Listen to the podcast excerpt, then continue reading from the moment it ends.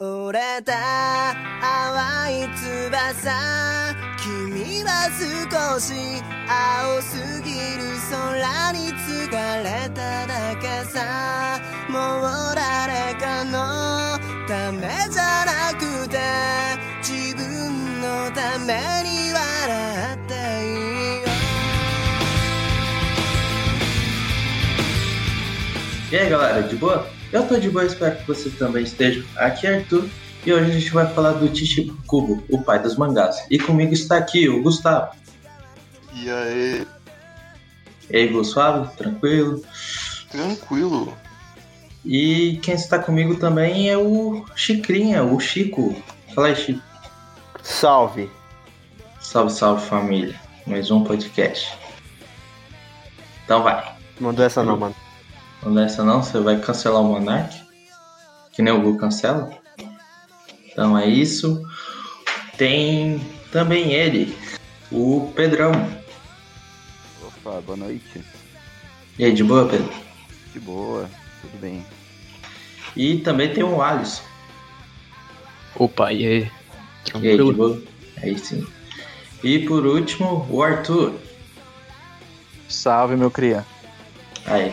Então, pra quem não conhece essa galerinha, é a galerinha do grupo 50 Artes de Mangá Todo Dia, onde que é que vai ser o tema do nosso programa que tem a ver com os mangás, que a gente vai fazer os mangás para iniciante.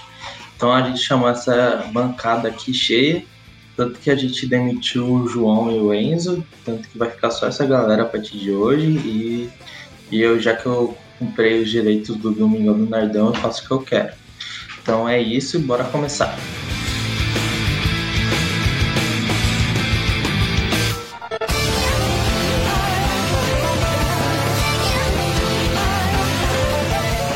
Então tá, vamos começar com o Chiquinho recomendando um dos mangás favoritos dele. Fala aí, Chiquinho. Bom, eu vim falar hoje sobre um ma- mangá que é muito criticado pelo anime, chamado Tokyo Ghoul, que pra quem não conhece é uma obra do Suishida, é onde se passa em Tóquio e existe nesse mundo criaturas parecidas com humanos, que são chamadas de ghouls, que é basicamente, como eu falei, parecidas com humanos, só que elas gostam de só sentem apetite por devorar pessoas. Eles não comem, tipo assim, comida que nem seres humanos e tal. Eles devoram casadas? Depende. Depende. Depende muito. Tem gente que devora casadas, tem gente que devora casados. Ambos. Minha solteira. Solteira, mãe viúva.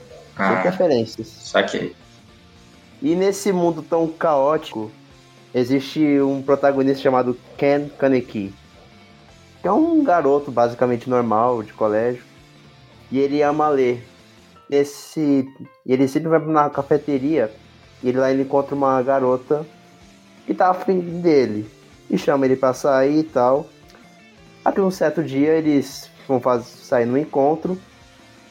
E no caminho de volta, a Rizzy, que estava acompanhando ele, chama ele para um beco e fala: Nossa, eu gosto de você. E aí ela parte pro abate e começa a devorar ele. E por via destino, acontece um acidente e ele e ela acaba morrendo. Só que aí no meio dessa aventura, enquanto a gente achava que também o protagonista ia morrer, olha que surpresa. Só que não, ele vive e descobre que os órgãos da Lizzie foram implantados dentro dele para que ele sobrevivesse. E aí que começa toda a biluteteia e ele começa a se transformar num gol. Ou seja, ele começa a perder o apetite normal e tal. Mas enfim, por que eu decidi falar dessa obra? Como o Arthur, do pod- o dono do podcast, falou, aqui é uma obra, de- é um post para podcast para recomendar mangás para quem curte mais ver anime e tal. E por que, eu decidi Tokyo Ghoul? Porque, primeiramente, o anime é uma merda. Começar assim. Não, eu não digo, tipo, uma completa merda. Tem uma coisa que eu gosto no anime que, que eu recomendo assistir pelo menos a primeira temporada por conta dele. O mangá, ele é muito lindo visualmente. Desde o início até o fim, a arte foi evoluindo muito, principalmente no final. Mas no início, ela não de- deixava a desejar. E ela é muito bonito. Tem muito foreshadowing, muita referência. Tipo assim, você vai querer buscar depois pra ler na internet, tipo assim, as obras que inspiraram Tipo Kafka, que é uma obra que, se eu não me engano, muita gente falou pra mim que foi uma obra que influenciou bastante pro Ishida fazer Tokyo Ghoul, porque tem muita coisa a ver. Cada coisa que, tipo assim, você que já só viu o anime, tem coisa que é mais bem explicada. Então, basicamente, é uma obra que eu não julgo, tipo assim, eu julgava muito feio, tipo assim, nossa, é deve ser horrível por conta do anime, mas eu fui ler o mangá e é muito diferente. Tipo, o primeiro episódio, ele adapta em pedaços quatro capítulos do mangá. É muito ruchado o material no anime. Mas você falou que, tipo assim, tem uma coisa no anime que se ressalva.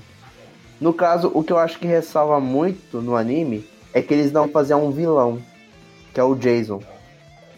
Quando eu fui ler o mangá, tava toda me perguntando, cara, eles não mencionam o Jason e tal. O Jason não aparece tanto. Ele só aparece lá pro mais ou menos capítulo 40, 45, se não me falha a memória. Posso estar enganado, mas é um pouquinho mais à frente. No mangá, eles focam muito, tipo assim, construção de personagem, o que é ótimo. Tipo, cada personagem é feito de uma maneira, o porquê dele estar lá é plausível, nada, tipo assim, acontece só porque é roteiro. Tipo, tá tudo encaixadinho perfeitamente. Eu acho isso muito legal. E me surpreendeu. Só teve uma coisinha que eu não gostei muito, mas eu não sei se eu posso ficar. Eu não quero ficar comentando, acho que aqui spoiler, não sei se pode. É... Arthur, pode, assim, ficar falando spoiler? É. Ah, depende, se não for algo que o leitor não vai perder o interesse na obra, por aí vai. Ah, ah então tá. Você acha que é algo, tipo, muito marcante que leu, você falou assim, caralho, não, eu não vou querer comentar muito sobre isso não, mas era tipo, basicamente, tipo assim, uma pista sobre uma conclusão do da CCG, que no caso é uma equipe que caça os gols. E tipo, no anime, como eu falei, a, o jeito eles acharem uma ligação com a organização de gols é por uma ferramenta do Jason, mas no mangá é mais por acaso, tipo assim, por conta de uma máscara. Eu não vou falar em que capítulo aparece, mas é basicamente isso. Mas no anime, eu gosto do Jason no anime por conta que ele tem muita ênfase desde o início. No início do anime ele já aparece, tem uma ligação. Já no mangá, você, como eu falei, ele só aparece e aí só por uns capítulos que ele, tipo, realmente inferniza a vida do nosso protagonista. Inclusive, é, Chikra, só hum. falar um pouco do que você mencionou sobre a arte. Eu acho muito interessante também no mangá, que são coisas que se conectam, que você consegue ver também a evolução da arte enquanto você lê os capítulos, que é uma coisa sim, que não sim. tem nesse, no anime. E vendo essa evolução, né, o mangá ele tem uma coisa que o anime não tem, que é essa necessidade da atenção do leitor que vai se desenvolvendo. Como a gente está recomendando mangás para iniciante, esse mangá, por exemplo, é um mangá ótimo para isso porque a pessoa já vai treinar o, o olhar dela pro, pro mangá, é, vendo as artes e vendo essa evolução também. Junto com esses detalhes escondidos que você não, não teria se você é, visse o anime que é bem ruchado. Sim, eu concordo com eu concordo com a, o que o Alisson falou. Por exemplo, eles falam até de características dos personagens, tipo assim, cada ação que o personagem faz, tipo, os amigos conhecem, falam assim, ah, tal personagem faz tal coisa. Aí quando você vai ler um pouco mais à frente, você percebe ele fazendo tal ato. Então, ou tipo, umas coisinhas que, tipo assim, os próprios personagens questionam, por que, que isso tava aqui? E mais pra frente conta o porquê que tava, tinha aquele objeto. Então nada é deixado despercebido na obra. Isso é muito legal. Tanto que se você ler, você vai ficar toda hora pegando uma referência assim, ah, isso eu deixei escapar e tal. Isso é muito, muito legal. No anime, a primeira temporada eles basicamente só se importavam com luta e com música, não sei para quê. Mas no caso música, tipo, a trilha sonora, que era muito legal, mas não importa. E como eu falei, no caso, o vilão Jason, ele também dá uma ênfase mais pro pai de uma personagem que não aparece muito na obra, eu senti falta, mas eles dão mais humanidade ao, ao pai desse, dessa família, que eu não vou falar quem é, porque seria um spoiler. Mas eu acho muito legal. O primeira temporada, se você quiser assistir, como eu falei, eu recomendo assistir pelo menos só a primeira temporada para poder dar ênfase ao Jason, para você sentir um pouco mais de terror ao, ao ver ele. Agora, a segunda, meu Deus do céu. Eu vou dar um pequeno spoiler sobre a segunda temporada. Quando eu fui ler o mangá, a, a coisa que mais me preocupou no mangá foi a segunda temporada. O Kaneki da segunda temporada. Por que ele? Eu tava, tipo assim, até o primeiro episódio da segunda temporada, eu achava. Eu achei, tipo assim, ah, legal. Aí começa a ruxar demais a ponto de tudo acontecer na base do foda-se. Ah, por que que aconteceu? Foda-se. Tanto que fica sendo tenebroso. A segunda temporada ela foca mais nos vilões mesmo. Tipo, dá mais ênfase. Você tá tendo lá uma cena de ação e tal. Mas o que acontece com o Kaneki na segunda temporada? Ele aparece, toca uma música depressiva, ele começa a chorar. E é isso a segunda temporada inteira. É ele apenas apanhando e chorando por motivos N. Isso é muito irritante, velho. Aí quando eu fui ler o mangá, eu falei, mano, cadê a parte que ele tá depressivo? E não! Na segunda.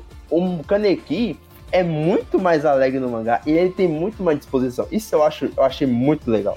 Isso eu gostei demais. É o melhor anime de todos os tempos, correto?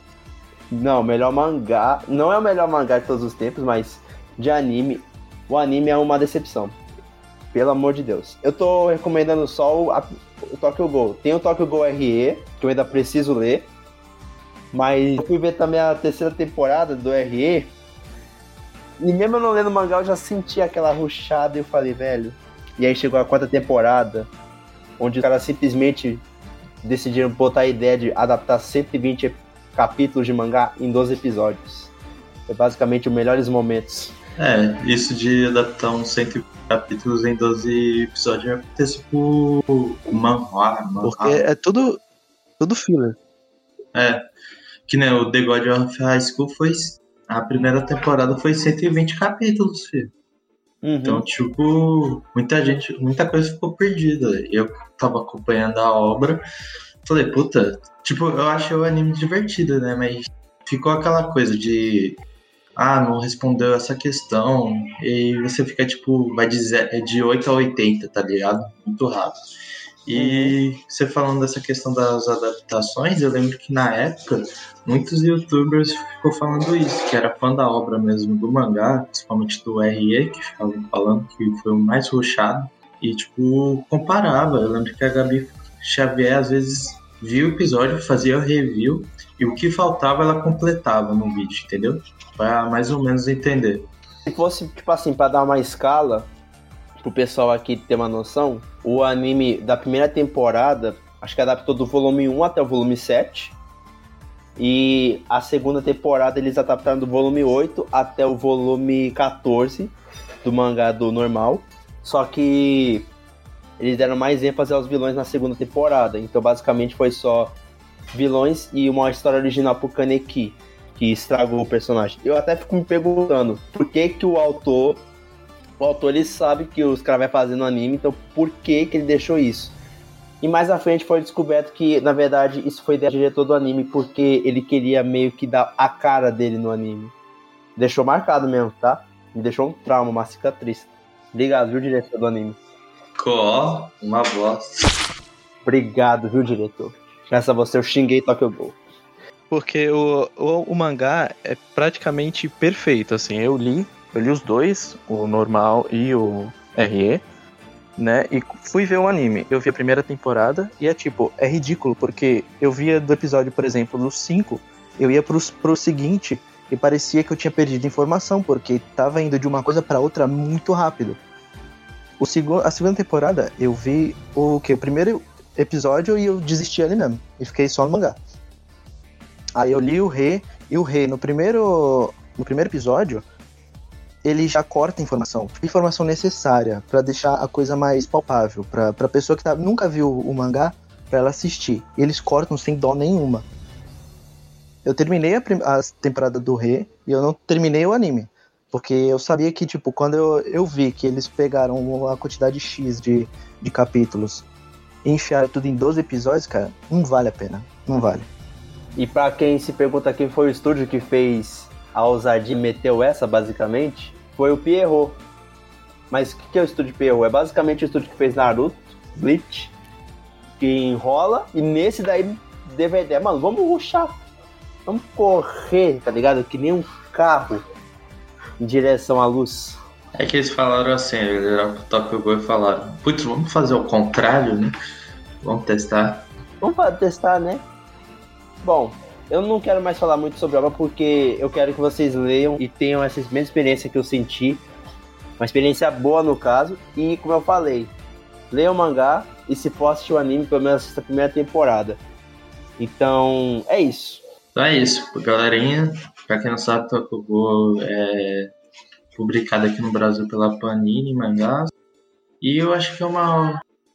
É fácil de se achar os mangás aí, principalmente na Amazon ou Sebo, ou qualquer loja própria de mangás. Então, quem quiser dar uma olhada, é, pode Só uma comprar. recomendação. Se for comprar, tenta comprar em banca de jornal ou livraria, porque eles fizeram uma reimpressão bem mais caprichada. Então, eu recomendo mais vocês comprarem essa nova edição. Ou vocês vão no site da própria Panini e tentem comprar lá os volumes que tem. Aí, ó, segue a dica. Geralmente a impressão é bem melhor a qualidade dos mangás.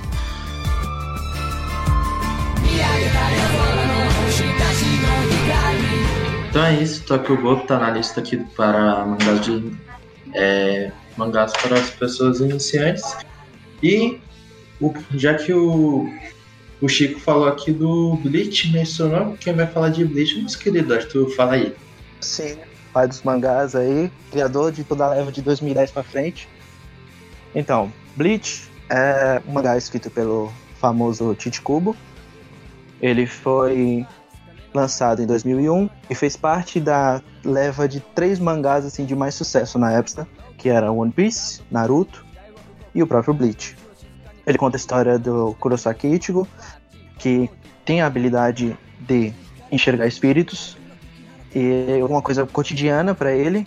Ele chega a ter situações assim no primeiro capítulo e até que tudo muda quando ele se encontra com Kutiki Rukia, uma ceifadora de almas que veio à, à cidade de Karakura, onde se passa uma parte da história, para dar cabo dos Hollows, que são entidades é, espíritos que eles ficaram muito tempo na Terra, eles não passaram para um próximo plano, que seria, no caso, o, o dever do, do ceifador de almas, e eles se tornam monstros que devoram as almas, aniquilando elas da existência.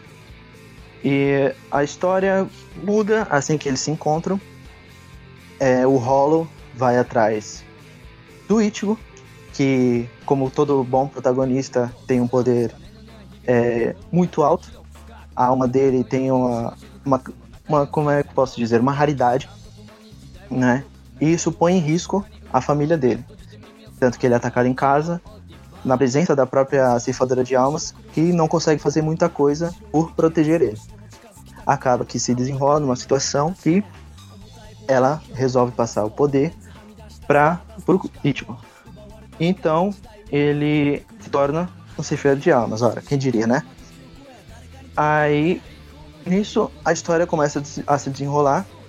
O primeiro arco, a primeira grande parte do mangá, que se eu não me engano, vai até o volume 9, 10 por aí. Ela é mais uma parte introdutória. Ela vai apresentar os personagens do núcleo que é, vão participar de muitas situações na história. Também explica bastante sobre os rolos, sobre o que é a Soul Society, que é, é uma coisa mais legal de você ficar vendo. E assim, quando eu penso, por que, que eu recomendei Bleach? Primeiro porque, né, eu fiquei levemente conhecido na época da Eurozuya por eu ficar é, spamando isso. Bleach, quando eu, quando eu falo de indicar um mangá para uma pessoa iniciante, eu penso logo de começo em Shonen. Shonen, para quem não sabe, é a demografia voltada para o público, público adolescente, que vem Dragon Ball, vem One Piece, vem Naruto, vem Fairy Tail, vem um monte de coisa. E as, geralmente são histórias simples. Elas não têm, não se propõem a ser nada muito grandioso, muito profundo, mas são divertidas. Acabam passando valores, esse tipo de coisa. E Bleach, para mim, é uma história que ela é aquilo que ela propõe ser. Ela é simples, é divertida, tem muita porrada e assim, apesar de quem vê, iniciante vê 700 capítulos, acha que é muita coisa para quem tá começando, mas não é. Porque a leitura é simples. ela é fácil. Tanto assim, a parte mais complicada, entre aspas, que tem bastante informação, é justamente o começo. Mas não é tanta coisa assim, são balões pequenos e depois você basicamente passa 19 páginas folheando, o pessoal trocando porrada e duas falas e pronto, acabou o capítulo, né? Com uma arte maravilhosa, que o Kubo ele é um dos, dos melhores artistas, assim, sem puxar muito saco, mas é um dos melhores artistas em questão de character design, apesar de não desenhar nenhum cenário. Mas ele focou na parte do design dos personagens. Isso é maravilhoso. É, assim, tem o, o anime também, que teve 366 episódios, se eu não me engano. É da Pierrot também. Só que, assim, apesar dele ser cheio de filler, dá uma surra em tudo que Naruto se propôs a fazer em 700 episódios que eles animaram. A equipe, a staff deles é muito boa, a trilha sonora é incrível, e se você puxar na internet lista de fillers e quiser pular, beleza. No máximo que tem no anime é a questão de que eles inseriram é, uns dois ou três bonecos lá, não sei para que, é de um, de um arco filler lá. Mas não faz diferença nenhuma, não, não afeta muito a história. O anime, ele é muito bem feito, muito bem feito. Assim, eu, eu sou pessoalmente assim, por já tá muito tempo vendo anime e mangá, eu já sou meio chato com isso, de, de animação. Mas pra época que o anime começou a ser feito. Chegou o crítico, moeu, moeu. que a questão assim, do, do character design, é, da forma que eles passam as cenas de ação, que é geralmente uma coisa que é muito importante, né? Fica, ficou perfeito. O anime, ele passa muito bem isso. Junto com a host, que é incrível. Pelo amor de Deus. Não tem uma host ruim. Eu queria falar uma coisa sobre ah. a, a host do, do anime, que é muito boa. Foi feito basicamente para cada arco uma, uma trilha sonora, né? Que encarnasse o, clima do arco, tá ligado? Sim, sim. O, o Ecomundo é muito marcante por isso, né? Nossa, o, a, a questão do, das hostes pros personagens dos espadas que, nossa, o tema acho que do Kyoha, do Grimjow, mano, é a coisa mais é perfeito, assim, de você escutar separado, assim, sem, sem você ver o anime mesmo, se você colocar, você já vai sentir que o bagulho é bem produzido mesmo. Tipo, nessa questão do anime, é 10 de 10. Tipo, vocês viram? Porque. Inclusive, uma coisa que eu tenho o costume de fazer lendo mangá, pega a host no, no próprio Spotify, e ler o mangá com ela tocando, tá ligado? É, eu fiz isso com, com o Punch Man. Mas, tipo, voltando no anime, que nem Bleach, sei lá, fazia o design bonitinho e, tipo, com a máscara de rolo. Aí no Naruto contra Pen, tá lá, Pen rebaixado, Pen cara torta, Naruto com três olhos, Rock Lee de pescoço virado, parecendo que tava possuído, sei lá a órfã, sei lá, que porra era. Então, na mesma época que eu tava. Eu tava lendo o mangá e eu tava vendo o anime é, separadamente. Tava, vendo, tava consumindo os dois. E eu também, depois de um tempo, eu fui ver o anime de Naruto. Que foi, assim, um sofrimento e sadomasoquismo da minha parte. Porque eu não sei o que a Pierrot tinha, que ela jogou a staff boa mesmo pra Bleach. Eles podem ter enfiado filler, pode ter, pode ter feito isso. Mas que a coisa é bem feita, mesmo quando tá no filler, isso é. Oh, Eles se mantêm. Ah. Não sei como você reclama como é, qual a ideia que a Perro fez isso, porque obviamente Bleach é melhor que Naruto, então eles, eles tinham que colocar uma staff boa pra Bleach. Aí fã de Naruto. Inocência minha, né? Fala isso. Porque Bleach é outra história, né? Aí, deixa eu ver, o que eu mais posso falar sobre? Assim, pra quem tá começando, assim, procura uma coisa bem funda, aí não, não é bom ver Bleach, não. Mas se você quer alguma coisa mais, assim, divertida, de rápida, de você ler, 700 capítulos passa no instalar de dedos. Isso é verdade, que tanto a galerinha do grupo, mano, geral colocando primeiro a leitura, o cara vai de, de capítulo 1 ao 350 e pouco, assim, piscando. Tipo, estão lá postando toda hora, principalmente o último arco, que coloridinho, bonitinho, maneirão. Pra quem tá procurando também referência pra cenário, o é muito bom, tá? Arquitetura perfeita. se você assistiu. Como é? Blue Parrot, você acha que aquilo é arte é do Titi Kubo, tá ligado? Aquilo lá que é arte. Então. Cara, falando de arquitetura de Bleach, Taichi Kubo andou para, para que Oscar Niemeyer pudesse ser um arquiteto decente um dia. Exatamente. O cara não só criou a indústria de mangás, como criou a arte em si, né? O cara não era- não era pouca coisa. Osama, Osama Tezuka nada. O Não, o Osamu Tezuka, Quem é Osama Tezuka na frente do Titi Kubo? Osamu Tezuka foi um dos aprendizes. A gente pequena, assim, que ganhou, fez um robozinho de cueca voador e pronto, eles acham que aquilo ali é sucesso. Voltando pro anime, ele vai retornar, né? Tanto que voltou o pessoal a ligar pra Bleach depois desse anúncio. E eu não tenho uma data confirmada, provavelmente vai sair no evento da Jump desse ano. Que eu acho que é. Se não me engano, vai ser dia 18. Não sei. Não sei se estou confundindo o horário com a data. Mas provavelmente vai ter alguma informação, os dubladores vão estar lá. E a partir de provavelmente ano que vem, pelos leaks e tal, vão consertar, assim. Porque eu tenho que ser sincero, né? Se eu vou recomendar uma coisa, porque o final é meio, né? É meio zoado. Mas. Não, não querendo defender o Tite Cuba, mas em parte foi culpa da, da Jump também, que apressou, coitado. É, geralmente tem uma treta. Pra quem não sabe, a Jump, que nem o Arthur falou, que publica One Piece, é, Naruto, Dragon Ball, por aí vai. Geralmente, né, quando você é um mangaka, você não faz o que você quiser, basicamente. Você tem um editor. O editor fala, hum, isso tá bom, ah, você pode melhorar isso. Vamos dizer, na teoria, é pra e ele tem experiência para ver o que, o público quer. Aí nessa época teve esse boato aí do final que o Tite Kubo é meio que deu uma treta com o editor dele e o final ficou rush... outros falam que foi ruxado, foi completamente ruim, outros esperam algo melhor, que nem o Arthur falou que o anime vai estar aí para consertar quem gosta da obra em si. Por aí vai. Então, se você entrar nesse meio, de pano pro Ó, fica quieto. Tem que falar isso pro pai dos mangás.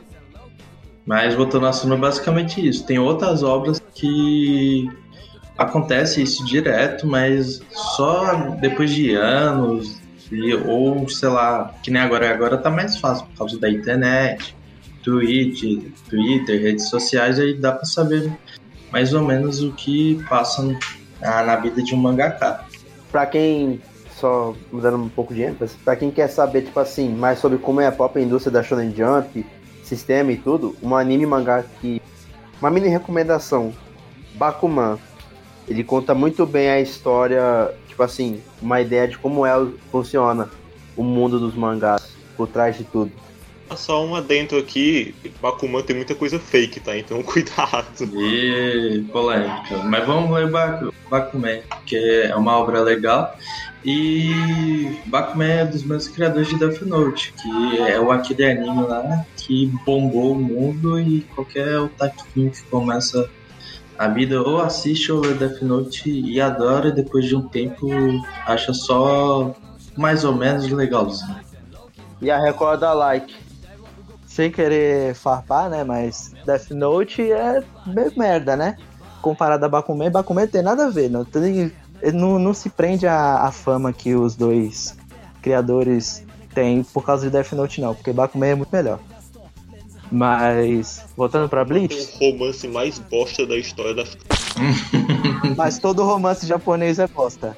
Pelo amor de Deus, me fala um bom aí. Ei, ei, respeita minha parte romântica. Mas tem um nível, Respeita mano. meu Os Kaguya ca- pessoal se apaixonar, dois moleques se apaixonar a ponto de simplesmente não querer se ver, é um negócio meio, olha. Imagina um romance de Bakuman no Brasil. É tipo, Então. a gente se casa quando arrumar um emprego. Porra, nunca. Mas é tipo, tem isso, mano, do romance japonês ser totalmente diferente. O ideal do romance japonês é totalmente diferente do que a gente tem aqui no, no ocidente também. Tipo, o ideal a gente entende, tá ligado? Tipo, a gente que já é mais experiente nesse meio, tá ligado? Mas em Bakuman, o cara extrapolou a castidade pra um nível nunca antes visto. Não faz nem sentido, né? Essa história deles toda, toda dificuldade. Tipo, os caras morando a uma hora de distância fazendo todo aquele drama. Meu Deus, isso ninguém merece. Ah, mas só pra encerrar Bleach, agora. Então, a recomendação é basicamente por isso. Ele é um mangá simples, ele é divertido, ele consegue prender mesmo, ele não tem muito do que ele planeja ser. E o anime tá voltando e tá saindo só coisa boa agora. O Chichikubo voltou a, a publicar os mangá dele. Burn the Witch também é uma coisa muito boa, que quem lê o Bleach vem em seguida, porque tem uma relaçãozinha. E é isso. Certamente pai dos mangás. É isso aí, galera. Bleach também foi publicado na, pela Panini. Esse é meio difícil achar os volumes do mangá, então boa sorte aí nessa busca ou lê pela scan oficial da Jump. Em inglês ou em português, se tiver algum.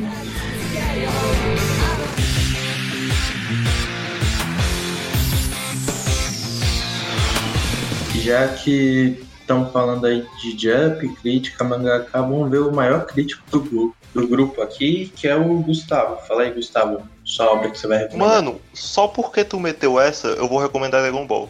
Ô, louco, então recomenda aí. Não, mas Dragon Toma Ball é aí, bom. toma aí. Toma aí. É claro, e é da Jump. O, cla- o clássico é bom, pô. Legalzinho. É muito bom. Cara, eu vou falar uma coisa aqui pra vocês. É, é meio que automático muita gente imaginar que Dragon Ball é melhor em anime porque tem ação. Tipo, é um mangá majoritariamente de ação, correto? Então você vê movimento, você vê. A animação é, é melhor, correto? Não está correto essa afirmativa, cara. O mangá de Dragon Ball é fenomenal. E é um exemplo de como fazer um mangá bom. Pra quem mora na lua e não sabe o que é Dragon Ball, Dragon Ball é a história do Goku, que é um alienígena, e ele tava lá de boinha na Terra pescando um peixe, até que ele encontra a Buma, que estava procurando as esferas do dragão. E ele entra nessa aventura com, com ela, procurando as esferas para, quando reunir todas as sete, poder ter um desejo realizado pelo Shenlong, que é um, um dragão que é invocado ao juntar as esferas. E partindo dessa ideia super simples, o mangá constrói uma aventura muito maravilhosa. Com comédia, ação, completamente divertidos, do início ao fim. Até chegarmos na fase Z, que é a fase mais conhecida, né? Que começa a escalonar para batalhas interplanetárias, basicamente, com muito poder e cenas absurdamente absurdas. Mas por que recomendar o mangá de Dragon Ball? Cara, o Toriyama, ele é basicamente um gênio, até acho que pouco reconhecido aqui no Brasil por isso, quando se trata de produção de um mangá. Ritmo, enquadramento, é uma leitura muito fluida. Tipo, você lê rápido, você passa capítulos em cima de capítulos sem enjoar de jeito nenhum da, da história que ele faz, cara. E é por isso que é muito bom começar por Dragon Ball. Pela simplicidade do shonen, como Bleach, só que sem ser ruim que nem Bleach. Oi, irmão. Ó, Nossa, aí, Tá fora, mano. Falar do meu Bleach na minha presença. Gratuito, velho. Eu queria falar um negócio sobre enquadramento. É que assim, como o Gustavo falou, da questão do, do anime, por ele ser uma coisa de, de ação e parecer eu acho melhor. Mas eu acho que Dragon Ball, ao lado de Ippo, são dois dos mangás que eu li. Eu não vi o anime todo de Dragon Ball, eu vi o que? A saga Book que passava na TV Globinho. E assim, pra mim, lendo o mangá, eu acho desnecessário completamente ver o anime, porque você vê a movimentação. A, a questão, por exemplo, a luta do Goku contra o Freeza, cara, o enquadramento daquilo é magnífico. Tipo, praticamente você tá assistindo o bagulho, porque é, é fluido. Você vai passando os quadros assim, só com o olhar mesmo. Você vê todos os movimentos do Goku, se ele tá acertando o golpe, se ele tá, se ele tá desviando de um golpe do Freeza. É perfeito. Sim, e o Akira, ele é um modelo até hoje. Tipo, você vê caras que são muito conceituados, como por exemplo o Murata, ele é completamente inspirado no Akira, gente. Tipo, o que o Akira fez na década de 80 em, nível de arte, que a arte dele não envelheceu nada. Nada. Tipo, a arte dele continua linda, talvez até mais linda do que era na época. E a qualidade de enquadramento dele, nitidez, tipo, é algo que você não se confunde. Se você tá lendo um quadrinho pela primeira vez e tem esse medo, né, de tipo, pô, achar meio confuso, não entender ali a, a leitura, né, que é da direita pra esquerda e tal. Cara, Dragon Ball é muito fácil. Dragon Ball te conduz muito bem. Então, é, um, é ótimo para começar. Hoje em dia você vê muitos mangás famosos falando sobre isso também, que esses mangás têm uma arte, podem ter uma arte muito boa, só que aí começa um combate e você não entende nada que tá acontecendo, tá ligado?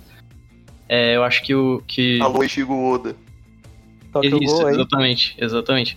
E aí, nesse caso. Caramba, um tá apontando o dedo pro outro, que que é isso? É, Vocês são, vocês são um time.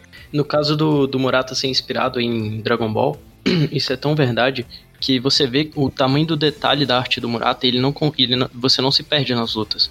Você consegue parar e olhar o quadro ali rapidamente, você já entende o que tá acontecendo, mesmo com aquele, é, aquela quantidade de detalhes. Eu acho que isso é uma coisa que, que realmente foi inspiração dele e que tem que ser inspiração para qualquer mangaka que queira. O Toriyama tem uma arte caricata, né, claramente, mas é muito detalhada. Tipo, se tu vê as máquinas que ele fazia, é um bagulho fenomenal de lindo. E é, é uma aula, realmente, de como se faz mangá. E que prova que a arte caricata não, não perde em nada pra arte realista. E al- algumas coisas bacanas também do mangá de Dragon Ball é, é que no anime tem toda aquela questão, tipo, puta, enrola pra cacete as coisas. Luta final do Goku contra o Freeza, puta. O Nameku Zeidin vai acabar em 40 minutos, tem 5 horas de episódios. Tem, tem essa piada. Mas o mangá ele é muito rápido, então as lutas não é algo extenso de 10 capítulos. Ele começa e se encerra em um mesmo capítulo de 16 páginas, 18 páginas, é, é algo sensacional. que eu, um dos motivos de eu, de eu pensar em Dragon Ball ainda com leitura, além da simplicidade, é que, tipo, eu acho importante quando uma pessoa vai começar não ser algo difícil, assim, em termos de produção, sabe? De ser algo que a pessoa tenha dificuldade ali de entender, dificuldade de entender, seja visualmente ou em roteiro, né?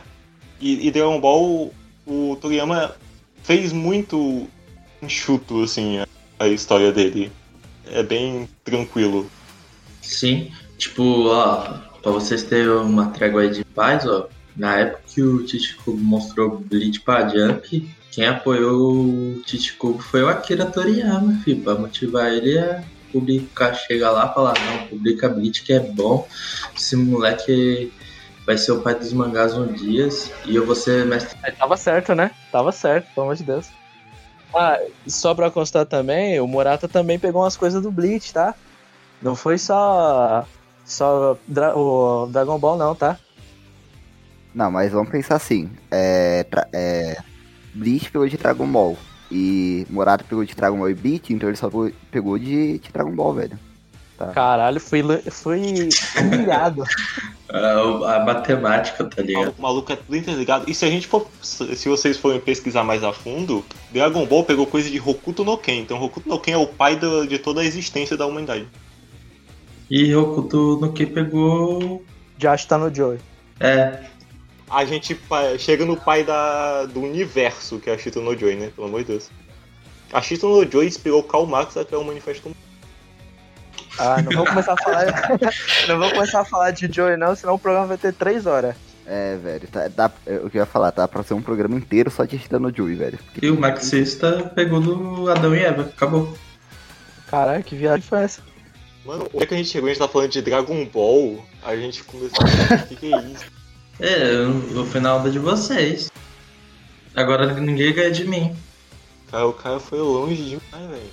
O moleque transcendeu. Então é isso? Recomendação Bleach, Arthur? Ah não, é o, o, Gu, o Dragon Ball, Dragon Ball. O maluco até bugou. Esqueceu de tudo. É que velho. Le, leiam um mangá de Dragon Ball, é melhor que o anime. É isso. é isso aí. Eu nem ia recomendar Dragon Ball agora, mas aí falaram que eu sou cult, então eu vou. Uma merda. O cara é bom, mostrou seu talento. Então vamos lá. Tira joga aí, pô, Pedro e o Alisson. Joaquim. Quem? Pô. Deu o quê? Tesoura. Tesoura também. De novo. Vai de novo.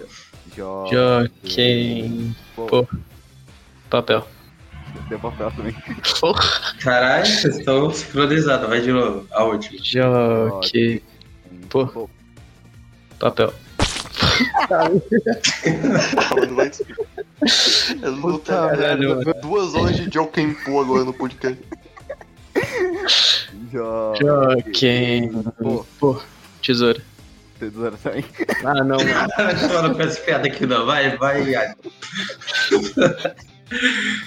Beleza, é, eu vou fazer recomendação aqui de mangá que chama One Punch Man, que ele começou com uma, na verdade, o nome dele é uma paródia, né, do One- do One, Punch, né, que é aquele aquele desenho japo, personagem japonês. É, One Punch Man é, conta a história do Saitama, que vai um pouco ao contrário aí dos do senso comum assim de herói que vai evoluindo e tudo mais. É, essa história vai um pouco ao contrário do do- dos outros shonens, assim, com o personagem principal, que ao invés de começar. É, hoje em dia tá muito difundido isso, né? Mas na época não tanto. O personagem que começa super poderoso e ele consegue derrotar qualquer, qualquer vilão com um soco só. E aí daí que vem o nome One Punch Man. É, esse herói, né? Esse, o Saitama, ele treinou tanto que ficou tão poderoso que ele consegue derrotar qualquer vilão com um soco. E daí que vem a premissa do, do mangá. Não é um mangá que o personagem vai evoluindo, mas sim um personagem que tá em- tão entediado de derrotar qualquer um com um soco, que é daí que se desenvolve a história. E eu decidi escolher esse mangá por, por alguns motivos, né? Eu selecionei alguns motivos assim, porque assim, a gente tá fazendo uma, recome- uma recomendação aqui que tem que ser necessariamente uma recomendação abrangente, né? Como o Arthur falou aí, falou aí que é, os, os, os mangás shounen são muito bons pra isso, porque eles têm simplicidade. E quanto mais simples, mais abrangente é um mangá, uma recomendação de mangá. Não tem como a gente fazer uma recomendação específica aqui, porque teria que ser pra uma pessoa mesmo que você conhece e sabe os gostos dela. Então, um do- dos pontos importantes que eu acho que eu selecionei para fazer essa, é, essa seleção é simplicidade do roteiro, da premissa, a arte acessível, né, que na questão de enquadramento e não, necessaria, não necessariamente detalhe, mas de é, organização do, do desenho, É, o uso e a quebra dos clichês da- na história, né, o roteiro, assim, É, os hooks, que é para prender o leitor, né, o, o leitor não consegue parar de ler porque a histó- a história vai escalonando, não necessariamente uma evolução dos personagens, mas é de evolução de história mesmo. E por último, personagens interessantes em primeira instância. Ou seja, personagens que são interessantes assim que eles aparecem, né? Não um mangá que todo mundo conhece, aí algum mangá que a pessoa começa a ler, aí você fala: "Ah, no começo é ruim, você só tem que ler com 15 capítulos pra começar a ficar bom", tá ligado? E eu quis selecionar um mangá que já comece já começa assim, é bem interessante pra qualquer um que não tenha tanto costume. O One Punch Man é perfeito pra isso. Porque One Punch Man é um mangá que tem muitos personagens interessantes. Tanto em personalidade, quanto em design, quanto em poderes, tudo que você pode imaginar. É, só um detalhe. Uma coisa que eu acho legal também do Punch Man no começo é que ele é bem episódico, que no caso você meio que lê tudo em um capítulo e ele Isso. encerra. Na, Exatamente. a conclusão do capítulo. Isso eu achava muito da hora na época. Atualmente ele está mais num negócio de arcos e tal, mas ainda continua sendo bem só no quesito simples e divertido. Tipo, ele pega aquele de monstrinho da semana, sabe? Tipo, ah, esse vai ser o monstro tal e o Saitama vai chegar lá e pá, acabou. Isso, exatamente. Só que aí tem, tem isso, né? No começo é, é bem assim, inclusive recomendo que se você nunca leu One Punch Man, nunca assistiu, eu recomendo que você assista a primeira temporada. Tem até na Netflix dublado e a dublagem é muito boa também. Então é bem acessível aí pra qualquer um que queira ver, porque a primeira temporada pra mim foi perfeita, assim, perfeita em todos os sentidos. A animação, a história, a trilha sonora, tudo é, é extremamente bem feito. Vale muito a pena você começar pra você ver se você vai gostar da premissa e dos personagens.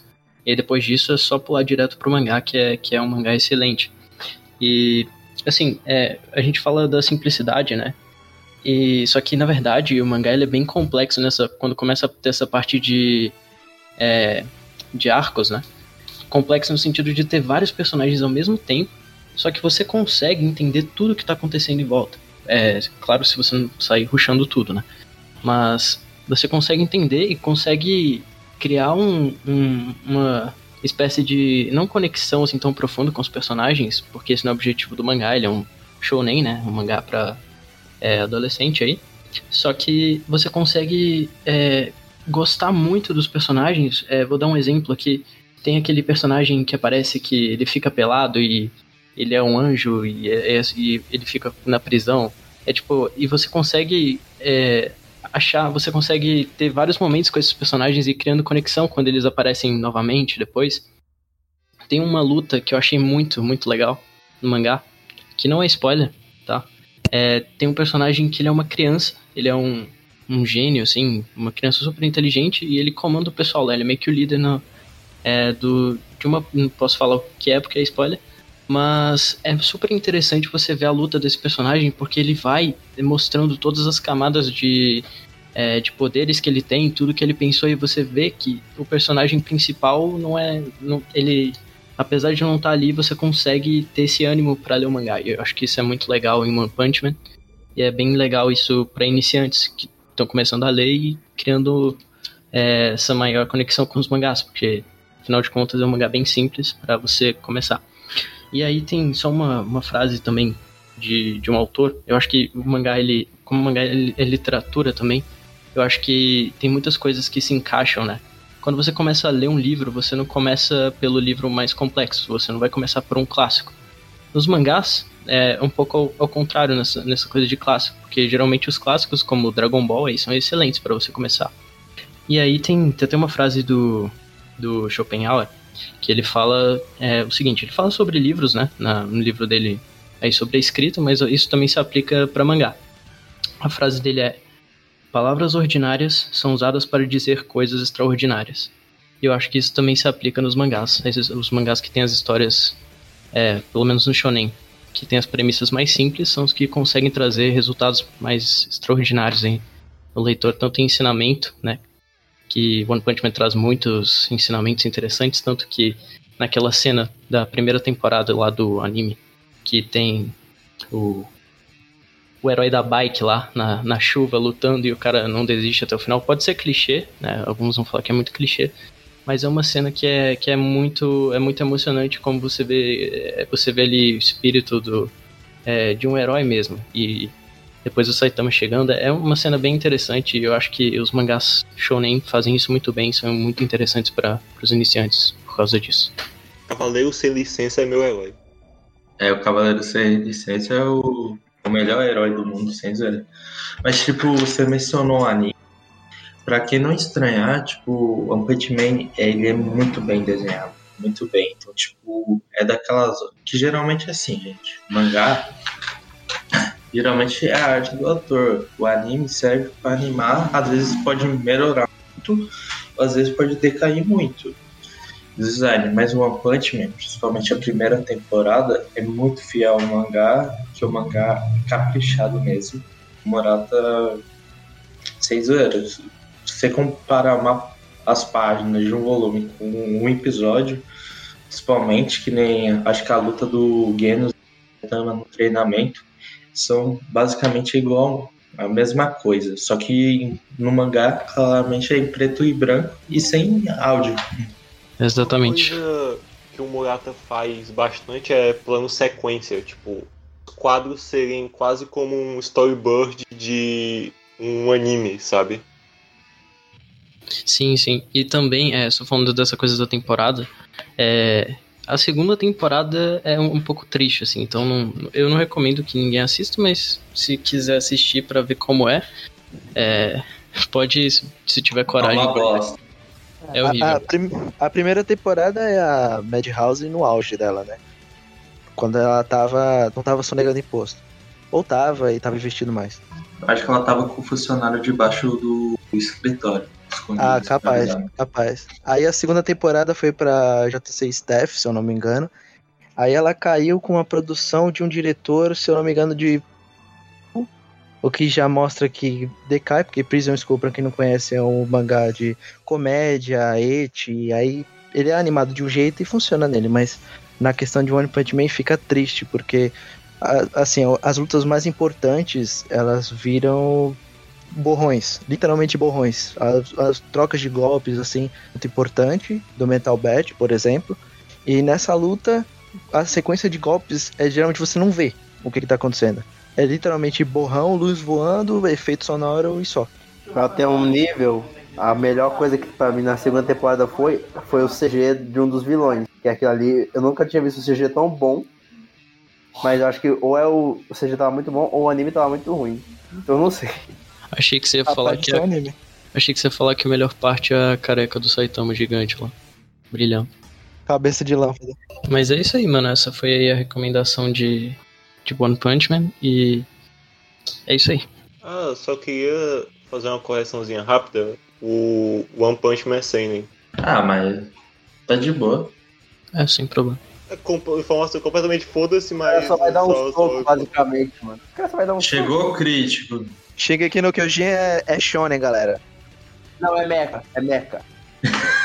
Shingeki no Kyojin é, é pra criança. É, atualmente, atualmente eu sou- não faz tanta diferença assim, mas valeu pela correção.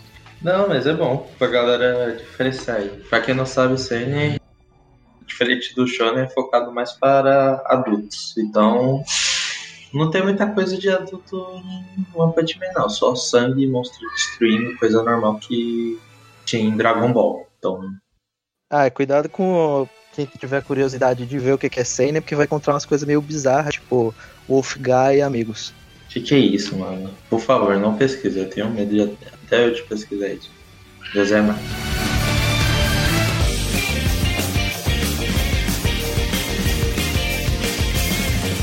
Então, velho, agora que todo mundo só falou obra velha de mais de 10 anos, acho que só One Punch Man que não entra nesse quesito ainda.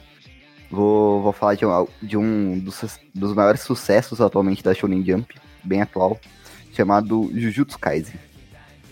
Que, é- que até o Arthur já, já comentou um pouco. Que tá sendo lançado pela Panini aqui, infelizmente. Ou felizmente, né? Não sei.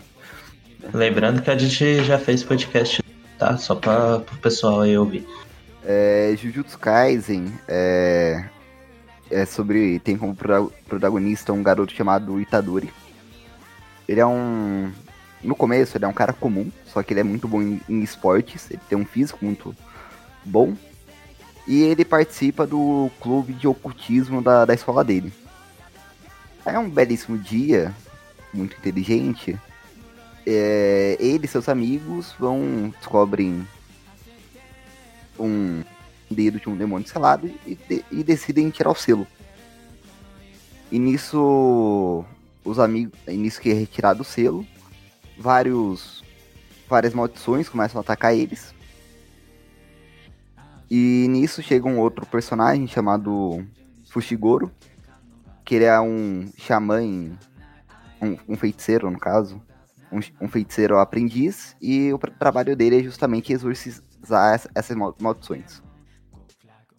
É, essa obra. Aí nisso. em- é, só que o dedo, dedo era muito forte do demônio, não conseguiu selar de novo, e Itadori resolveu devorar o dedo desse demônio. E a partir desse momento ele começa a virar o receptáculo desse de- demônio chamado Sukuna. E ele é obrigado a trabalhar para a escola de feiticeiros com o objetivo de não morrer. Porque se ele parar de trabalhar, simplesmente os donos da escola executam ele por ele ser o receptáculo daquele demônio.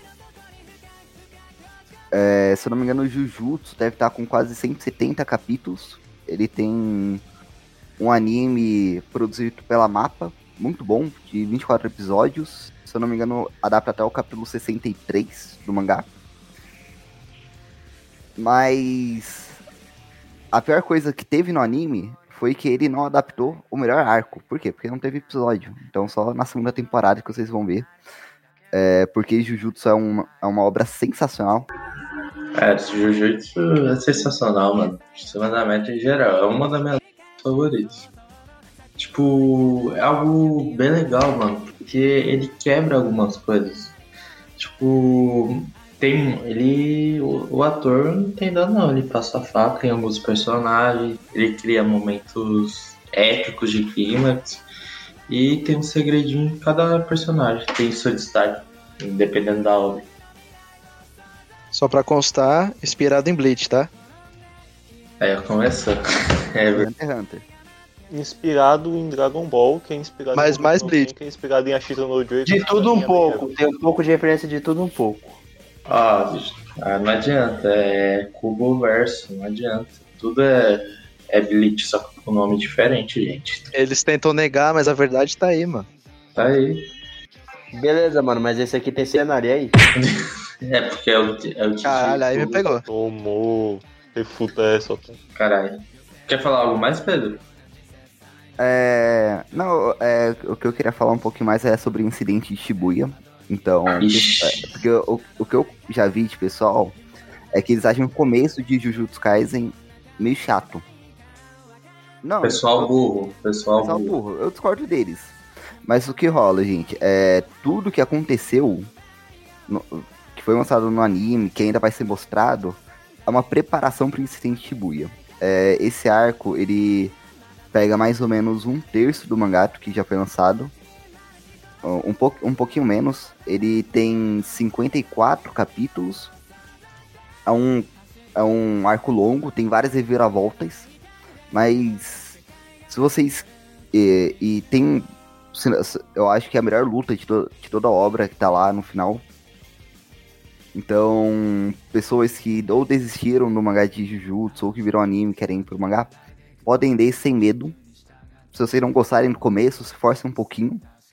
Mas não vai te decepcionar, porque simplesmente é a melhor obra da, da Jump atualmente. É, tanto que é, hoje saiu o ranking da, da Oricon do ano é, de vendas de, de mangás da Shueisha. E se eu não me engano, Jujutsu Kaisen ficou em primeiro da- das obras da Shueisha. Com mais vendas de mangás. Foi um- Primeiro com 30 fucking milhões.